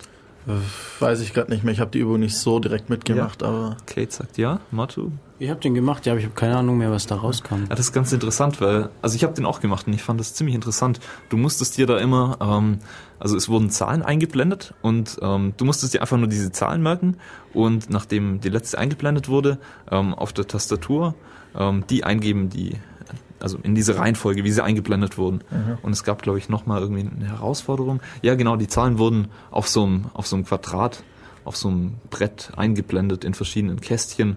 Und du Okay. musstest dann auch immer das Kästchen ähm, Ah, okay. Weil markieren. sonst kann ich mir die Zahlen nämlich einfach addieren oder sowas oder Genau. hintereinander hängen und dann, äh, wenn eine 1 und dann eine 2 kommt, mag ich mir halt die 12. Du musstest dir auf jeden Fall noch die Position Genau. merken. Und ähm, dieser Test wurde halt, ähm, das ging eine halbe Stunde, Stunde vielleicht und ähm, wurde zigmal wiederholt und der Schwierigkeitsgrad wurde immer wieder variiert und am Schluss kam halt raus, du hast sechs Kurzzeitgedächtnisplätze oder sowas. Und das fand Okay. ich ziemlich interessant, weil da echt, also es- ist eigentlich keine schwierige Aufgabe, aber es ist doch Mhm. ziemlich anstrengend, sich diese Position von den Zahlen immer wieder zu merken. Ähm, Ja. Ich fand auch gut, es gibt das Beispiel, man hat irgendwie Buchstabenkombinationen, also ganz viele Buchstaben, äh, Großbuchstaben einfach nur und das waren dann irgendwie zwölf oder so Stück. Das war halt, das konntest du nicht merken, welche Buchstaben das sind. Dann ordnet, ordnet man diese Buchstaben, da steht da halt plötzlich USA und äh, andere dreibuchstabige Kombinationen von Wörtern, die für uns eine einzelne Einheit bedeuten. Und dann konnte man sich diese vier Dinger einfach so ohne Probleme merken.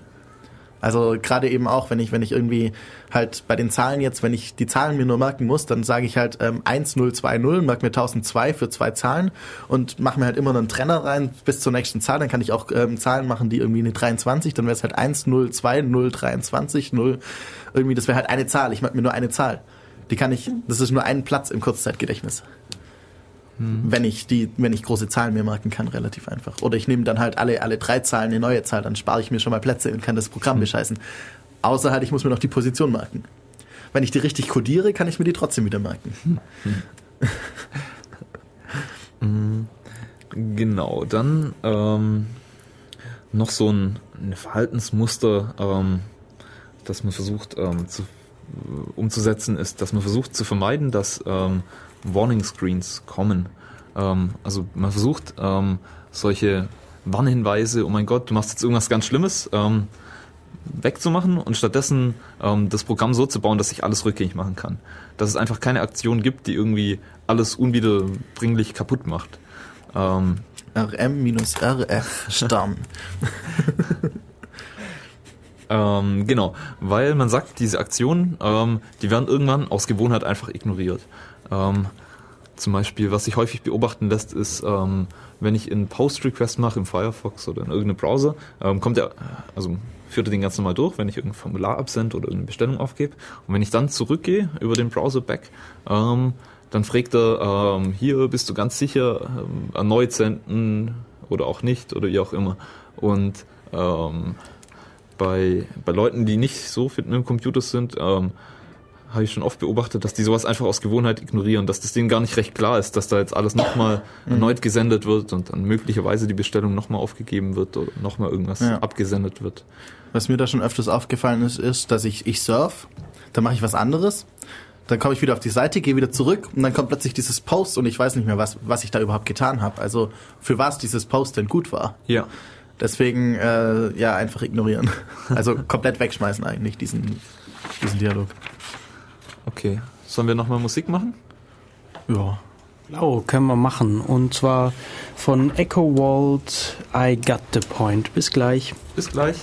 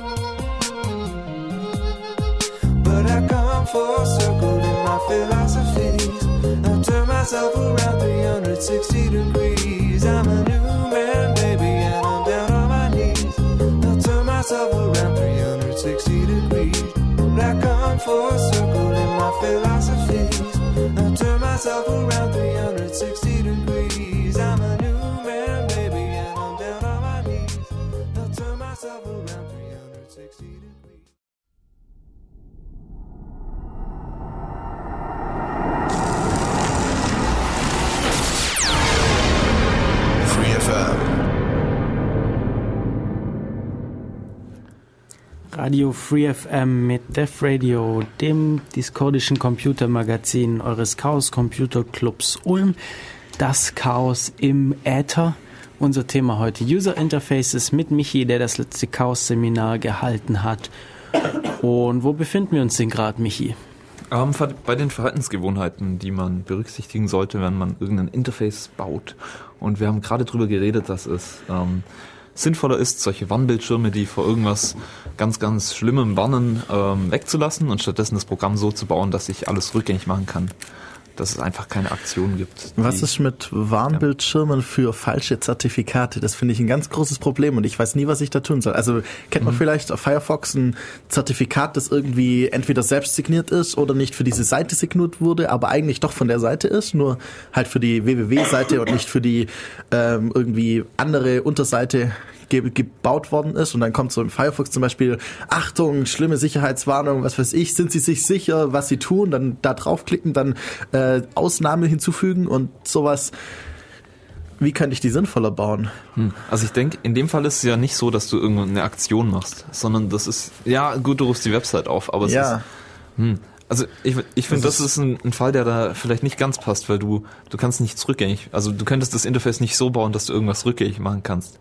Du musst den User ja irgendwie darauf hinweisen mit den Zertifikaten, dass die nicht gültig sind. Nur irgendwie muss, finde ich das immer irgendwie ein bisschen komisch, die Seite, also diese. Es ist halt so gestaltet, dass, dass du immer denkst, oje, oje, irgendwas ist kaputt. Und jemand, der, der nicht ja, weiß, um der was es klickt hier halt sich geht, einfach auch wieder einfach durch. Ja. Deswegen, das ist das Problem. Es ist halt nicht so gebaut, dass jemand, der keine Ahnung oder nicht viel Ahnung davon hat, das sinnvoll sich damit auseinandersetzt, sondern dass man sich halt einfach, man lernt einmal, ja, da muss da klicken, da klicken, da klicken und dann kurz warten, dann lädt es runter und dann da klicken. Ja, Passt. genau.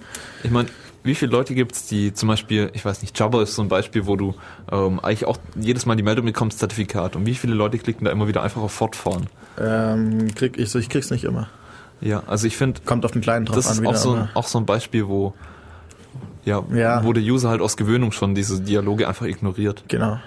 Ähm, Ja, das ist halt immer das Problem, ähm, wie die Technik so gebaut ist, dass sie halt eben solche Fragen nicht unbedingt jedem User äh, aufschwatzt, aber gleichzeitig muss sie es eben manchmal aufschwatzen, gerade bei falschen Zertifikaten kann es halt sein, dass es wirklich ein Angreifer ist. Und dann muss es eigentlich der User entscheiden, weil der Re Rechner kann nicht irgendwie jetzt seinen tollen Algorithmus drüber laufen lassen und sehen, ob das Zertifikat jetzt das Richtige ist. ja. Das gibt's halt nicht.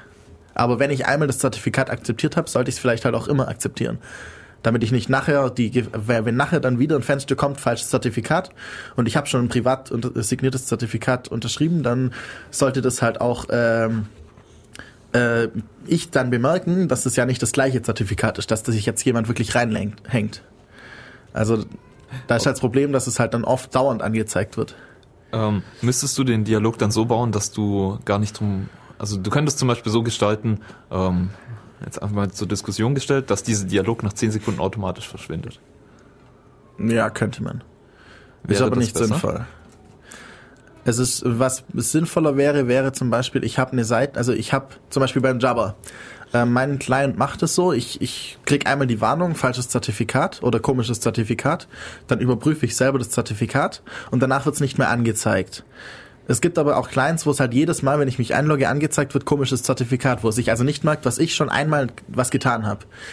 Wenn, wenn das sich das dann nicht merkt, dann muss ich ja immer das, das korrekte Zertifikat äh, sagen, okay, das stimmt. Dass ich einmal sowieso schon nachgeschaut habe. Wenn dann jetzt einmal was Falsches kommt, das ist halt ein Problem. Weil ich dann nicht mehr mitkriege, ah, jetzt ist plötzlich was Falsches.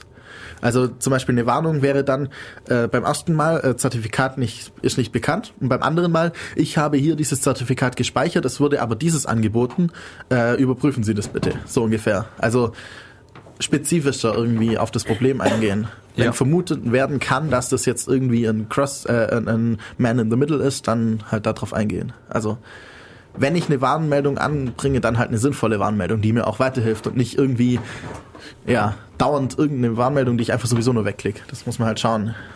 Ja. Also ich finde, ähm, zum Beispiel ein gutes Beispiel ist Photoshop. Photoshop hat oder hat immer dieses Protokoll, wo du äh, einstellen kannst, dass die letzten 1000, 10.000 Schritte aufgezeichnet werden sollen und du einfach jeden Schritt einzeln rückgängig machen Ja. kannst. Ähm, oder für, war das GIMP? Ich meine, GIMP hätte sowas, dass wenn du ähm, ein Foto auf eine bestimmte Art bearbeitest, dann speichert Ja. der sowas in einer ASCII-Datei ab und du kannst das nachher wieder Ähm, rumtauschen. GIMP basiert auf der GEGL oder irgendwie sowas in der Art. Das ist so eine Grafikbeschreibungssprache, die auch Filter beschreiben kann und sowas. Das heißt, ich mache etwas auf einem Bild, nehme die Bearbeitung, kann ich mir extra separat abspeichern und kann sie auf ein Genau. anderes Bild überführen und sowas. Das ist eine ja, Grafikbearbeitungssprache eben. Und du hast auch Einfluss auf die einzelnen Schritte von dieser Genau. Bearbeitung. Ja, Ja. das finde ich. Ja, das nur es gibt eben auch Fälle, wo das halt nicht geht. Und da muss ich halt sinnvolle Warnungen machen. Mhm. Und nicht irgendwelche Warnungen, die sowieso weggeklickt werden. Ja. Ja, das ist eine gute Idee. Ähm,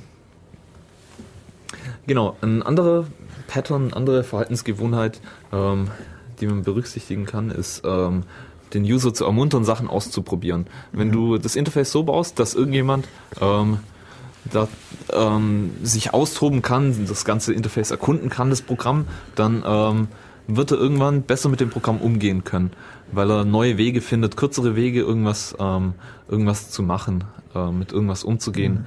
Ähm, und ähm, ja, ich hatte da von so einem Beispiel erzählt, dass, ähm, ähm, dass ich mal von früher wo gearbeitet habe und ähm, da gab es irgendwann mal das Problem, dass halt, dass sich herausgestellt hat, dass bei, bei einer Mitarbeiterin, die hat die, die Rechnung, die sie per Mail bekommen hat, hätte sie übertragen sollen in, in eine Word-Vorlage und ähm, wir hätten das halt so gemacht, dass wir irgendwie rüber kopiert hätten und sie hat es nicht gewusst, dass es eine Zwischenablage gibt, Mhm. ähm, dass es überhaupt diese Möglichkeit gibt, bearbeiten, kopieren und bearbeiten, einfügen, sondern hat es halt immer das eine Fenster aufgemacht, das andere Fenster aufgemacht und dann immer abgetippt von Hand.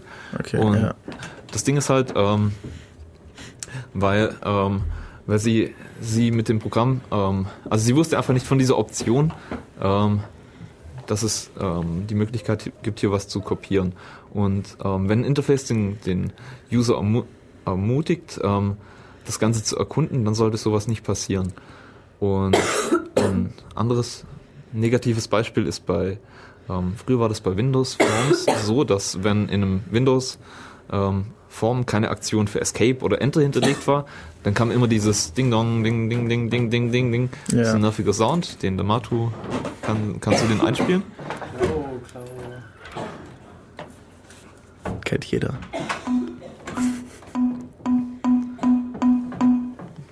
ding, ding, ding, ding, ding, ding, ding, ding. ding ding. Halt, stopp, tu's nicht, nein! Mit so einem Sound konditionierst du den User drauf, dass er irgendwas falsch gemacht hat. Um Gottes Willen, was habe ich nur gemacht? Oh jetzt, das darf ich nicht. besten, es ist so, das klingt fast so schlimm, als hätte ich das gesamte Betriebssystem gerade zerschossen. Ja. Also von, von dem her.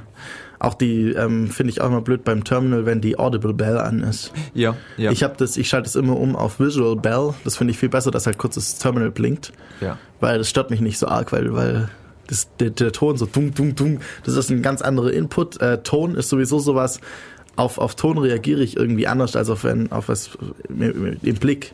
Das heißt, wenn ich wirklich was Gefährliches hab, mache ich da auch einen Ton dazu. Aber wenn ich halt nichts Gefährliches hab, ein, ein Re- Rechner gibt normalerweise keinen Ton aus Ja. Für sowas irgendwie. Das kommt halt. Also Ich meine, was, was, was ist der Sinn von diesem Ton? Wie kann ich begründen, dass es jetzt hier so ein, so ein Warnsound braucht? So dieses, das darfst du nicht. Du darfst ja nicht rumklicken. Eigentlich lässt sich sowas nicht begründen. Du solltest den ja, wenn da nichts passiert, dann checkt er das schon, dass da halt auf Escape keine Aktion hinterlegt ist. Genau. Und ähm, ich habe dann so einen Ausschnitt gezeigt aus den ähm, Mac User Interface Guidelines. Also zu, üblicherweise gibt's heute halt zu eigentlich jedem großen ähm, Betriebssystem ähm, oder zu jedem großen Interface, Android, whatever. Ähm, auch für Software, unterschiedliche Software hat Ja. auch immer wieder User Interface Guidelines. Genau, also einfach Dokumente, in denen halt beschrieben ist, ähm, wie sich das ganze Interface, wie es aussehen sollte, wie es sich verhalten sollte, um möglichst konsistentes Erlebnis ähm, zu ermöglichen. Und aus den Apple Guidelines kann ich hier mal zitieren. Ähm, use a default button only if the user's most likely action is harmless. Also man sollte einen ähm, Default, einen Standard-Button nur dann benutzen, wenn nichts Schlimmes passiert, wenn ich ähm, diesen Default-Button halt aus Versehen drücke. Oder anderes Zitat, ähm, don't use a default button at all if the user's most likely action is dangerous. Also läuft das gleiche raus. Ähm, und letztendlich, ähm, wo das hinführt, ist, dass, ähm, dass der Benutzer eher dazu ermutigt wird, irgendwas auszuprobieren, weil er standardmäßig ähm, nicht gleich das ganze Ding schrotten kann, indem Mhm. er irgendwelche Default Actions ausführt. Ja, aber eigentlich sollte ich es halt so bauen wiederum, dass ich dass selbst diese Default Actions, die vielleicht auch was kaputt machen, halt im Endeffekt nicht wirklich was kaputt machen. Ja. Zum Beispiel, ähm, das ist zwar ein bisschen schlecht, wie ich das wiederherstelle, aber bei, bei GIMP gibt's ja diese Toolbars und die kann ich auch schließen. Und dann habe ich sie nicht mehr. Und es gibt halt einen Menüpunkt, der ist immer da und in dem kann ich sie wieder aktivieren. Ich muss halt diesen Menüpunkt finden. Mhm. Aber ich, selbst wenn ich dann mein gesamtes äh, Interface zerschossen habe, weil ich alle, alle äh, Toolbars weg habe, kriege ich sie theoretisch wieder her. Die meisten Leute finden halt leider dann nicht, wo sie sie wiederherstellen können.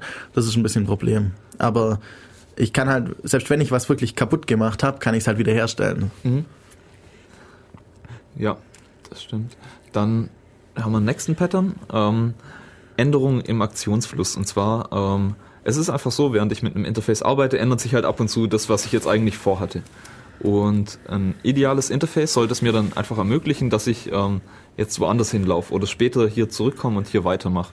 Und Negativbeispiele ähm, sind häufig Webseiten, bei denen, ähm, wenn ich irgendwie Backbutton benutze, ähm, kommt, ähm, du kannst nicht vom, also ich habe ja dann so einen Screenshot gehabt vom von einem Bibliothekssystem an irgendeiner Universität in Deutschland, äh, ähm, wo dann dran steht, wenn ich also nach was suche und den Backbutton benutze, ähm, dass ich den benutzergeführten Dialog verlassen habe, indem ich den Backbutton gedrückt habe. Also benutzergeführter Dialog ist schon mal so ein Wort an sich, was schon mal Ja. ja, mindestens kritisch ist.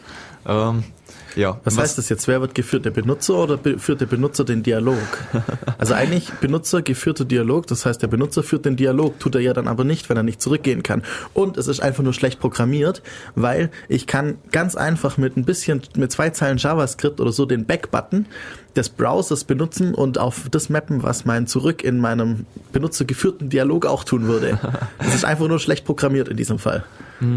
Der, nach dem Vortrag hat mir der Dominik ähm, noch einen Screenshot geschickt von, ich glaube, Komodo war das, also diese Zertifikatsstelle, die Mhm. auch zum Beispiel für SSL, äh, für ähm, S-MIME Signierung ähm, Zertifikate ausstellen. Ähm, und da war auf der Website so ein riesen Hinweis oben oder so ein, so ein, so ein Satz, der halt rot hervorgehoben war, wo dran stand, do not use the back button of your browser. Auch einfach nur schlecht programmiert. Ja, das absolut, ja. Also ich, äh, es gibt seit seit Jahren diese Möglichkeit, diesen Backbutton halt auch einzubinden und dann eine andere JavaScript-Action auszuführen, statt äh, lade die vorherige Seite. Kein Problem. Äh, aber ja.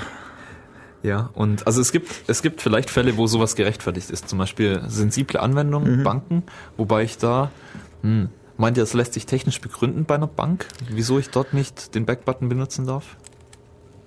Ähm, also was, was, wo es funktionieren kann, sind halt so, so Dialoge, die halt wo ich entweder abbrechen drücken kann oder gar nichts mehr tun. Allerdings Backbutton kann ja auch sein, ich will einfach nur, dass auf der letzten Seite im Dialog noch was verändern. Ja. Deswegen, ähm, wenn es halt sinnvoll programmiert ist, dann geht das eigentlich immer. Also dann kann ich auch sagen, okay, ich gehe jetzt einen Schritt zurück und verändere noch was, gehe dann wieder einen Schritt vor. Wenn ich schon die TAN eingegeben habe, dann vielleicht nicht mehr. An einem gewissen Punkt geht's halt vielleicht nicht mehr. Irgendwie die TAN eingegeben und dann kann ich eigentlich nicht mehr zurückgehen und eine andere TAN eingeben. Also, aber ich kann halt schauen, dass es so wenig wie möglich vom Dialog ist, der dann wirklich nicht mehr nur in eine Richtung geht. Mhm. Mm, Wo das ganz gut gemacht ist, ist ähm, jetzt hier gutes Beispiel Apple. Beim iPad hat ähm, so eine Geste oder ich kann auch zweimal auf den Home-Button drücken, dann fährt so der ganze Bildschirm nach oben und ich sehe ähm, alle Programme, die gerade laufen und ich kann einfach irgendein anderes antippen und wechsle dann dorthin. Mhm. Und der komplette State von meinem Programm, wie es aktuell läuft, liegt dann halt irgendwo auf dem Stack und wenn ich später dorthin zurückgehe, wird er geholt und ich bin halt wieder exakt in dem Zustand, wie ich das Programm verlassen habe. Ja.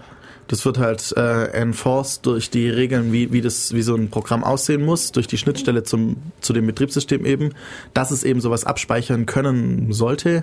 Sonst kann es ja auch nicht mit anderen Programmen interagieren, vermutlich, oder? Das wird, das wird die gleiche Schnittstelle sein. Ja. und lauter solche Sachen. Also wenn halt ein, ein, ein Betriebssystem sowas sagt, es muss halt so sein, damit es gewisse Dinge kann, das Programm, dann muss ich auch die anderen Dinge noch mitziehen. Schränkt zwar vielleicht im ersten Blick den, den Benutzer, äh, den Programmierer ein, aber für den Benutzer ist es halt toll. Ja. Also, ja. Hm. Muss halt auf jeden Fall irgendwie sowas, ist immer sinnvoll, Dialoge. Im Webbrowser ist es ein bisschen schwerer. Gerade wieder Homebanking, irgendwie Online-Banking-Anwendungen und sowas. Meine Webseite ist halt eigentlich ein, ein linearer Fluss, in dem ich manchmal zurückgehe, aber, aber eigentlich surfen tue ich linear. Ich klicke mich von Link nach Link. Und zurück ist ein bisschen was anderes. Deswegen, ja. Obwohl man heutzutage auch ganz normale Anwendungen in JavaScript und HTML5 reinhacken kann und dann sieht es aus wie eine normale Anwendung und verhält sich auch so. Ja. Auch mit dem Zurückbutton und sowas. Ähm, die nächste Verhaltensgewohnheit war ähm, Gewöhnung, ähm, wo wir ein bisschen was schon dazu gesagt haben, wo ich jetzt auch nicht so lange drüber reden wollte. Ähm, das sind ähm, die Style Guides, was wir vorher erwähnt hatten, dass ich eben ein möglichst konsistentes Interface habe, sodass ähm, Eingaben, die an einer bestimmten Stelle funktionieren, zum Beispiel ähm, Steuerung S, Control S, ähm, dass das auch an anderen Stellen funktioniert, genauso, dass ich einfach ein konsistentes Erlebnis habe, ähm, sodass ähm, ja, dass die Aktionen überall ähnlich gestaltet sind. Und das wird eben durch diese Interface Guidelines von Apple, Microsoft, Android etc. Ähm, ziemlich gut ermöglicht. Gut, dann der nächste Punkt waren Dark Patterns, What Not to Do, die dunkle Seite, die dunkle Seite der User Interfaces. Denn wie überall kann man solche tollen Erkenntnisse, wie irgendwas natürlich möglichst intuitiv machbar ist, ähm, nicht nur verwenden, um Interfaces zu bauen, die möglichst einfach zu bedienen sind, sondern auch solche Interfaces zu bauen, die einfach unheimlich ähm, kompliziert zu bedienen sind oder wo bestimmte Sachen halt nicht sichtbar sind. Ähm, so ein bisschen wie diese Anti-Features. Genau, also wie in die die Richtung. Genau, Hatten wir mal eine. Sendung über Anti-Features. Dinge, die einem normalen Benutzer so erscheinen, als wären es Bugs, aber die absichtlich reingebaut worden sind. Genau, jetzt stellt sich halt die Frage, wo brauche ich sowas bei User Interfaces? Wann habe ich ein Interesse daran? Und da gibt's diese Seite, ähm, wiki.darkpatterns.org, ähm, die tragen einfach Seiten zusammen, wo der, also wo keine ungeschickten ähm, Interfaces gebaut wurden, sondern ganz bewusst unintuitive Interfaces gebaut wurden mit ähm, mit einer Sorgfalt, also nicht ab, unabsichtlich, sondern ganz bewusst. Und das sind dann so Sachen dabei, wo es darum geht, ähm, ob ich irgendwas kündigen möchte zum Beispiel ähm, oder dass irgendwelche Kosten versteckt werden, ähm, da, dass ich aus bestimmten Sachen nicht mehr rauskomme. Da gibt es dann so Beispiele wie zum Beispiel von, von der Seite von einer ganz großen äh, Billigfluglinie, ähm, wo es darum geht, wenn ich eine, also wenn ich einen Flug abschließe und keine Reiseversicherung möchte, dann muss ich in das Dropdown-Menü reingehen, wo die ganzen Länder drin stehen und da steht irgendwo, irgendwo No Travel Insurance Required. Was ja eigentlich was komplett anderes ist. Also ich will ja nicht eine Travel Insurance für das Land, No Travel Insurance Required mach, äh, beantragen, sondern ich will ja keine beantragen. Ja. Also, Und also das ist auch aktuell noch auf der Website drin. Ich war da vor zwei oder drei Tagen und das ist Ja. immer noch so. Und Ja, also nicht von 1988 irgendwie Ja. sowas, sondern heute nur so.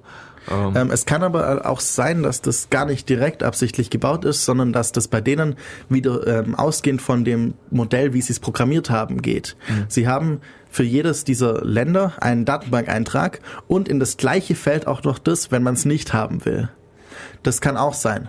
Dass die, dass das, dass es wirklich eben, sie wirklich von dem Daten, äh, von dem Programmiermodell ausgegangen sind. Das ist halt grundsätzlich falsch. Ja. Das, das Modell, wie ich etwas baue, direkt zu überführen in ein Interface ist halt eigentlich nie okay. Also die, wie die Daten gehalten werden, haben den Benutzer nicht zu interessieren und die können auch ganz effizient gehalten werden, aber damit hat der Benutzer nichts zu tun. Der Benutzer muss es so bekommen, wie er es erwartet. Ja, also ich denke, das ist eigentlich der Fehler, was ähm, am allermeisten passiert, ähm, wenn Interfaces schlecht werden. Das ist der Grund, wieso die, wieso so viele Interfaces mies sind. Auch vor allem im Open Source Bereich, wo dann halt irgendwie zwei Leute an Ja. dem Programm hacken und halt sie kennen das Datenmodell, weil sie bauen es ja und na, danach bauen sie dann dieses User Interface und dann kann es Genau. gleich knicken. Genau, also das Problem ist, dass, ähm, dass derjenige, der das User Interface baut, das Ganze auf dem technischen Grundgerüst aufsetzt. Und ähm, das ist ziemlich schlecht. Eigentlich sollte es so sein, dass ähm, derjenige, der das Interface entwirft, ähm, überhaupt gar nichts wissen muss über den technischen Unterbau. Ähm, zum Beispiel unser heutiger Desktop. Wie lässt sich rechtfertigen, dass also diese File System Hierar- Hierarchie, ähm, es ist natürlich klar, dass, dass man sowas braucht, weil es den technischen Unterbau gibt. Ähm, aber wie lässt sich heute noch rechtfertigen, dass ich sowas als Interface habe?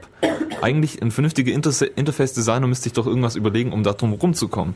Und nicht ähm, genau das abzubilden in der GUI. So ein bisschen, was Spotlight zum Beispiel bei Mac macht Genau. oder solche Erweiterungen eben, auch bei Windows gibt es ja inzwischen, wenn ich die Windows-Taste drücke und lostipp, dass ich halt so eine, so eine Metasuche, also dass ich alle Dateien indiziere und dann halt wieder darüber suchen kann. Ich hätte halt gern so ein Dateisystem, wo ich eigentlich das wird schon irgendwie in einem Baum oder so abgelegt, also zum Beispiel in einem B-Baum, aber ich habe halt Indizes, äh, also B-Baum-Indizes Ja. ähm, und kann halt dann sagen, ich möchte jetzt Bilder dann habe ich einen, einen Baum, in dem Baum steht halt drin, ja, Bilder liegen an diesen Adressen. Am besten B-Plus-Baum, äh, damit es auch sinnvoll funktioniert. Äh, und dann ähm, kann ich halt sagen, Bilder, JPEGs und dann äh, noch irgendwie den Titel oder andere Tags. Und das Ganze aber so hinschreiben, als wären es Ordnerhierarchien. Das wäre halt eine relativ annehmbare Genau, also ich Sache. denke, da gibt's ein paar echt, ähm, gibt's super interessante Konzepte, Ja. aber man sieht eben schön, dass derjenige, dass die ursprünglichen Interfaces so gebaut wurden, dass sie auf, dass sie einfach nur den technischen Unterbau abbilden. Und liegt halt auch daran, dass, dass früher halt nur technisch, also technisch versierte Leute diese Programme auch benutzt haben und Ja. auch gerade bei Unix-Tools oder sowas ist halt öfters mal so, dass halt irgendwie eine Person hat das oder gerade ein Skript, die entwickelt es für sich, Mhm. stellt dann aber pub, äh, äh, irgendwie Open Source und dann äh, irgendwie das Interface ist aber auf ihren Arbeitsstil zugeschnitten. Kann man ja machen, aber man sollte halt eigentlich noch ein, ein sinnvolles, für allgemeingültiges Interface irgendwie vielleicht dazu packen oder wenigstens die Möglichkeit geben, sich sein eigenes zu definieren oder so. Hm. Ja. Hm. Diese Dark Pattern Seite auf jeden Fall, die haben ähm, unheimlich viele solcher äh, solcher Sachen zusammengetragen, um die Leute ein bisschen ähm, öffentlich bloßzustellen, um dafür zu sensibilisieren für sowas. Ähm, und es ist ganz interessant, da einfach mal durchzuschauen. Ähm, ja. Dann ähm, habe ich noch so ein paar weitere Hilfestellungen zusammengetragen, ähm, die ja dies, dies erleichtern, ähm, ein Programm zu, zu entwerfen, das möglichst einfach zu bedienen ist. Ähm, und ähm, ganz am Anfang habe ich mal gesagt, dass es so ein paar Sachen gibt, wenn man die sagt, dann ist das, dann sagen viele Leute, ja, das ist ja klar oder das ist selbstverständlich oder es leuchtet jedem ein, dass man das so machen muss. Und also unter dem Begriff Einfachheit der Schnittstelle fällt zum Beispiel sowas. Da sagen die meisten, das ist ja klar, dass das einfach sein sollte. Und ich hatte dann so ein paar Beispiele, dass es heute eben nicht so ist. Und ein Beispiel ähm, war zum Beispiel der, ähm, der Media Player. Früher waren die ei- eigentlich alle so gestaltet, dass es halt irgendwie einen Play-Button gab, einen Pause-Button, einen Stop-Button, Forward, Backward-Button, sowas. Ähm, bis man dann irgendwann hingegangen ist und den Pause-Button einfach rausgeschmissen hat. Weil solange ich was abspiele, hat der Pause-Button eine Funktion. Aber wenn ich nichts abspiele, dann ist der, hat er keine Funktion. Der ist zwar da, der ist sichtbar, Ich aber der kann macht Pause nichts. drücken, es passiert halt nichts. Genau. Und stattdessen ist man heute hingegangen und ähm, wenn irgendwas abgespielt wird, dann ähm, wird das Play-Symbol, also dieses Dreieck, ähm, verschwindet einfach und wird durch die, durch die zwei Striche, durch die zwei Pausestriche ausgetauscht. An sich ist es ja dann kein Button mehr, sondern ein Schalter. Ja. Also kein Taster, sondern ein Schalter zwischen zwei Zuständen. Ja. Wobei ich halt immer den sehe, der jetzt gerade ähm, nicht aktiv ist. Also ich sehe ich sehe sozusagen immer den Zustand, in den ich wechseln kann. Ja, also es ist ein Modi und wir haben am Anfang gesagt, Modi sind eigentlich schlecht, aber in dem Fall würde ich sagen, es, ist, es macht Sinn. Ja. Es erleichtert das Interface. Ähm, Vor allem ich sehe, also wenn, wenn ich wenn ich das wenn ich den Player gerade hab, dann sehe ich es und vor allem ganz wichtig, ich höre es. Die Musik läuft halt. Außer natürlich mein Soundsystem ist kaputt, aber Mhm. Ein anderes Ding waren Fehlermeldungen, dass Fehlermeldungen möglichst ähm, einleuchtend gestaltet sein sollten und ähm, ähm, in Ende der, Ende der 90er war es noch so, dass man häufig Fehlermeldungen bekommen hat. Ähm, Error Writing File. Ähm, und du hast nur so Error okay, 237. Genau, sowas. Ähm, sieht man auch heute noch häufiger. Ja, nicht häufiger, aber ab und zu. Und so Fehlermeldungen sind halt einfach mies, weil ich überhaupt keinen Anhaltspunkt habe, was jetzt konkret schiefgegangen ist. Und für einen Novizen, der weiß, weiß auch nicht, was er danach machen kann, um das zu korrigieren. Und der nächste Schritt war dann schon, dass Fehlermeldungen besser geworden sind. Und dann sah eine Fehler Fehlermeldung beispielsweise irgendwie so aus, ähm, Error writing file because the disk is full. Ähm, was schon mal besser ist, dann weiß ich, was, ähm, was, wo es dran liegt. Und eine ideale Fehlermeldung sieht heute eigentlich so aus, dass ähm, das dran stehen würde, ähm, die Datei konnte nicht gespeichert werden, weil ihr Laufwerk voll ist. Und dann drunter ein Hinweis, ähm, löschen Sie ähm, Daten von, von der Festplatte so und so oder ähm, leeren Sie den Papierkorb. Ähm, okay. Ich, ich, ich möchte dir widersprechen, ich finde das nicht ideal. Was wäre besser? Ich finde es ideal, wenn das sich gar nicht erst speichern lässt, sondern sagt, sie können erst speichern, wenn sie Platz frei Es, schaufeln. es sollte davor schon bemerken, dass das kein, nicht genug Platz hat, um alles zu speichern. Meiner Meinung nach sollten Fehler Also- nicht passieren dürfen. Genau, das wäre noch besser. Was, was halt äh, auch immer viele Leute dann irgendwie sagen ist, ja, schau doch in die Man-Pages. Gerade unter Unix und so ist das irgendwie die Philosophie. Ja, schau in FAQ und schau in die Man-Pages. Und wenn du dann immer noch nicht weißt, wieso de, was dieser Fehler bedeutet und so, dann kannst du ja vielleicht mal noch nachfragen. Also auch äh, intern und dann halt auf Mailinglisten oder sowas. Aber das ist ja auch irgendwie blöd. Also das System sollte mir halt schon wenigstens sagen, was, was denn passiert ist und nicht, wenn es es weiß, auf jeden Fall. Ja, also ich finde den, den Ansatz von Matu ganz clever. Ja. Ähm, also du würdest dann einfach ähm, das, den Programmablauf so gestalten, dass, ähm, dass die Fehler nach Möglichkeit gar nicht erst auftreten. Ja, so gerade beim Speichern kann ich das ja ganz einfach machen. Ich finde ja ganz schnell raus, ob ich das jetzt, ob da jetzt Platz dafür da ist oder nicht. Und ob ich jetzt nach dem Klick sag, oh, es ging nicht, oder ob ich jetzt vor dem Klick sag, äh, bevor du das machst, musst du erst das, dieses Problem beheben. Weil dann hast du halt nicht das Gefühl, irgendwas ist schief gelaufen, sondern das ist einfach ein andere, einfach ein anderes Gefühl beim Handling. Ja. Das gefällt mir ganz gut, ja. Du fängst ab, bevor der Benutzer den Fehler machen kann. Also eigentlich hat er ihn ja schon gemacht. Er wollte immer noch schon kopieren auf diese volle Platte, aber äh, er wusste, er kann jetzt sich ja nicht merken, wie viel Platz da noch drauf ist. Deswegen, bevor du diese Aktion anfängst, weil manchmal kann es ja sein, dass dann schon die Hälfte der Dateien kopiert ist und die andere Hälfte noch nicht und so. Und es mittendrin abbricht und bemerkt, oh, ich hatte keinen Platz mehr. Das kann man ja ganz einfach beheben, indem man halt vorher nachschaut. Auch bei anderen Sachen gibt es bestimmt immer eine Möglichkeit, das vorher abzufragen. Also ich wüsste nicht, wann, außer vielleicht, wenn ich irgendwie was extern über Netzwerk oder so mache, dann vielleicht nicht. Wenn ich irgendwo net, über Netzwerk irgendwo anders was tue, dann kann ich es nicht unbedingt vorher abfragen. Gerade wenn der Zustand auch nicht sinnvoll übertragbar ist. Ja. Ja. Ähm, ja, also ich weiß nicht, ob es da vielleicht irgendwelche technischen, Fälle gibt, wo sowas nicht geht, dass du im Vorne raus sagen kannst, ähm, wie viel Speicherplatz du benötigst. Wenn ich aus einem Stream rauslese. Ja, Stream. Hm, aber, ja. ja. Aus dem Stream weiß ich halt jedes Paket sozusagen. Also von jedem, von jedem einzelnen Paket die Größe. Von jedem Teilbild, wenn es jetzt ein Video wäre. Ja. Aber halt nicht direkt vom Gesamten. Ja, aber zum Beispiel bei Textdokumenten wäre es sehr einfach. Da weiß, also sobald die Datei komplett da ist, irgendwo, kann ich nachschauen, wie groß sie ist, wie viel Byte sie hat und schauen, ob es sie noch drauf passt. Ja. Indem ich sozusagen einfach mal, zur Not einfach mal simuliere, wie es denn aussehen würde. Wenn ich es speichere, wenn ich nicht genau weiß, wie viel Zusatzinformationen noch gespeichert werden müssen, weil irgendwelche Zusatztags noch in spezielle Indizes reingebaut werden müssen oder sonst irgendwas. Wie, wie können wir denn das, das Thema heute abschließen? Weil unsere Sendung ist gleich vorbei. Es ist gleich 15 Uhr. Zwei Ja. Stunden der Radio für heute sind vorüber. Mhm. Ähm, was was gibt's denn und wie? Michi, deine Ähm. abschließenden Worte. Fazit. Ähm, ein Fazit. Ähm, ja, also für mich ist das größte Fazit immer noch, dass ein Interface ähm, so gestaltet sein sollte, dass es möglichst vertraut ist für uns. Dass wir mit dem, was wir einfach aus der Welt allgemein kennen, ähm, damit umgehen können. Dass es für uns ähm, einfach reinpasst, dass es konsistent wirkt. Ähm, ja, ein anderes Thema finde ich, das auch mal recht interessant wäre, wäre ähm, Interfaces auf ähm, Kommandozeilenebene, ähm, Mhm. wie sowas gestaltet sein sollte. Also ähm, mit Captive Interfaces zum Beispiel, ob ein Programm ähm, irgendwie so ein, was Interaktives anbieten sollte, zum Beispiel Tech, wenn ich irgendwas kompiliere, ähm, hat dann immer noch diese, diese, der stoppt dann standardmäßig und verlässt das Programm nicht mit Return Code 1. Und was historische Gründe hat, weil es früher so war, dass die Rechenzeit knapp war und man dann halt an der rechten, an der Stelle gleich den Fehler beheben konnte. Ähm, aber ich finde sowas. Wenn man ihn versteht. Gleich auf der Stelle. Ich finde sowas wäre mal ein interessantes Thema für eine andere Mhm. Sendung. Ja. User Interfaces auf Kommandozeilenebene. Ähm, genau, was die GUI-Ebene angeht, finde ich, ist es immer so ein.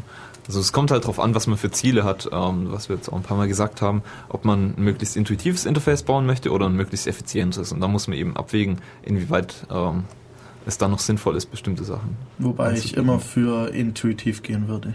Eigentlich. Mhm. Es gibt Aber- eigentlich fast keinen Fall, wo du was unbedingt so effizient haben brauchst. Dann, dann ist das irgendwie, wenn, wenn du jetzt ganz schnell innerhalb von drei Sekunden 15 Buttons drücken musst, dann muss ich das irgendwie automatisieren. Blender?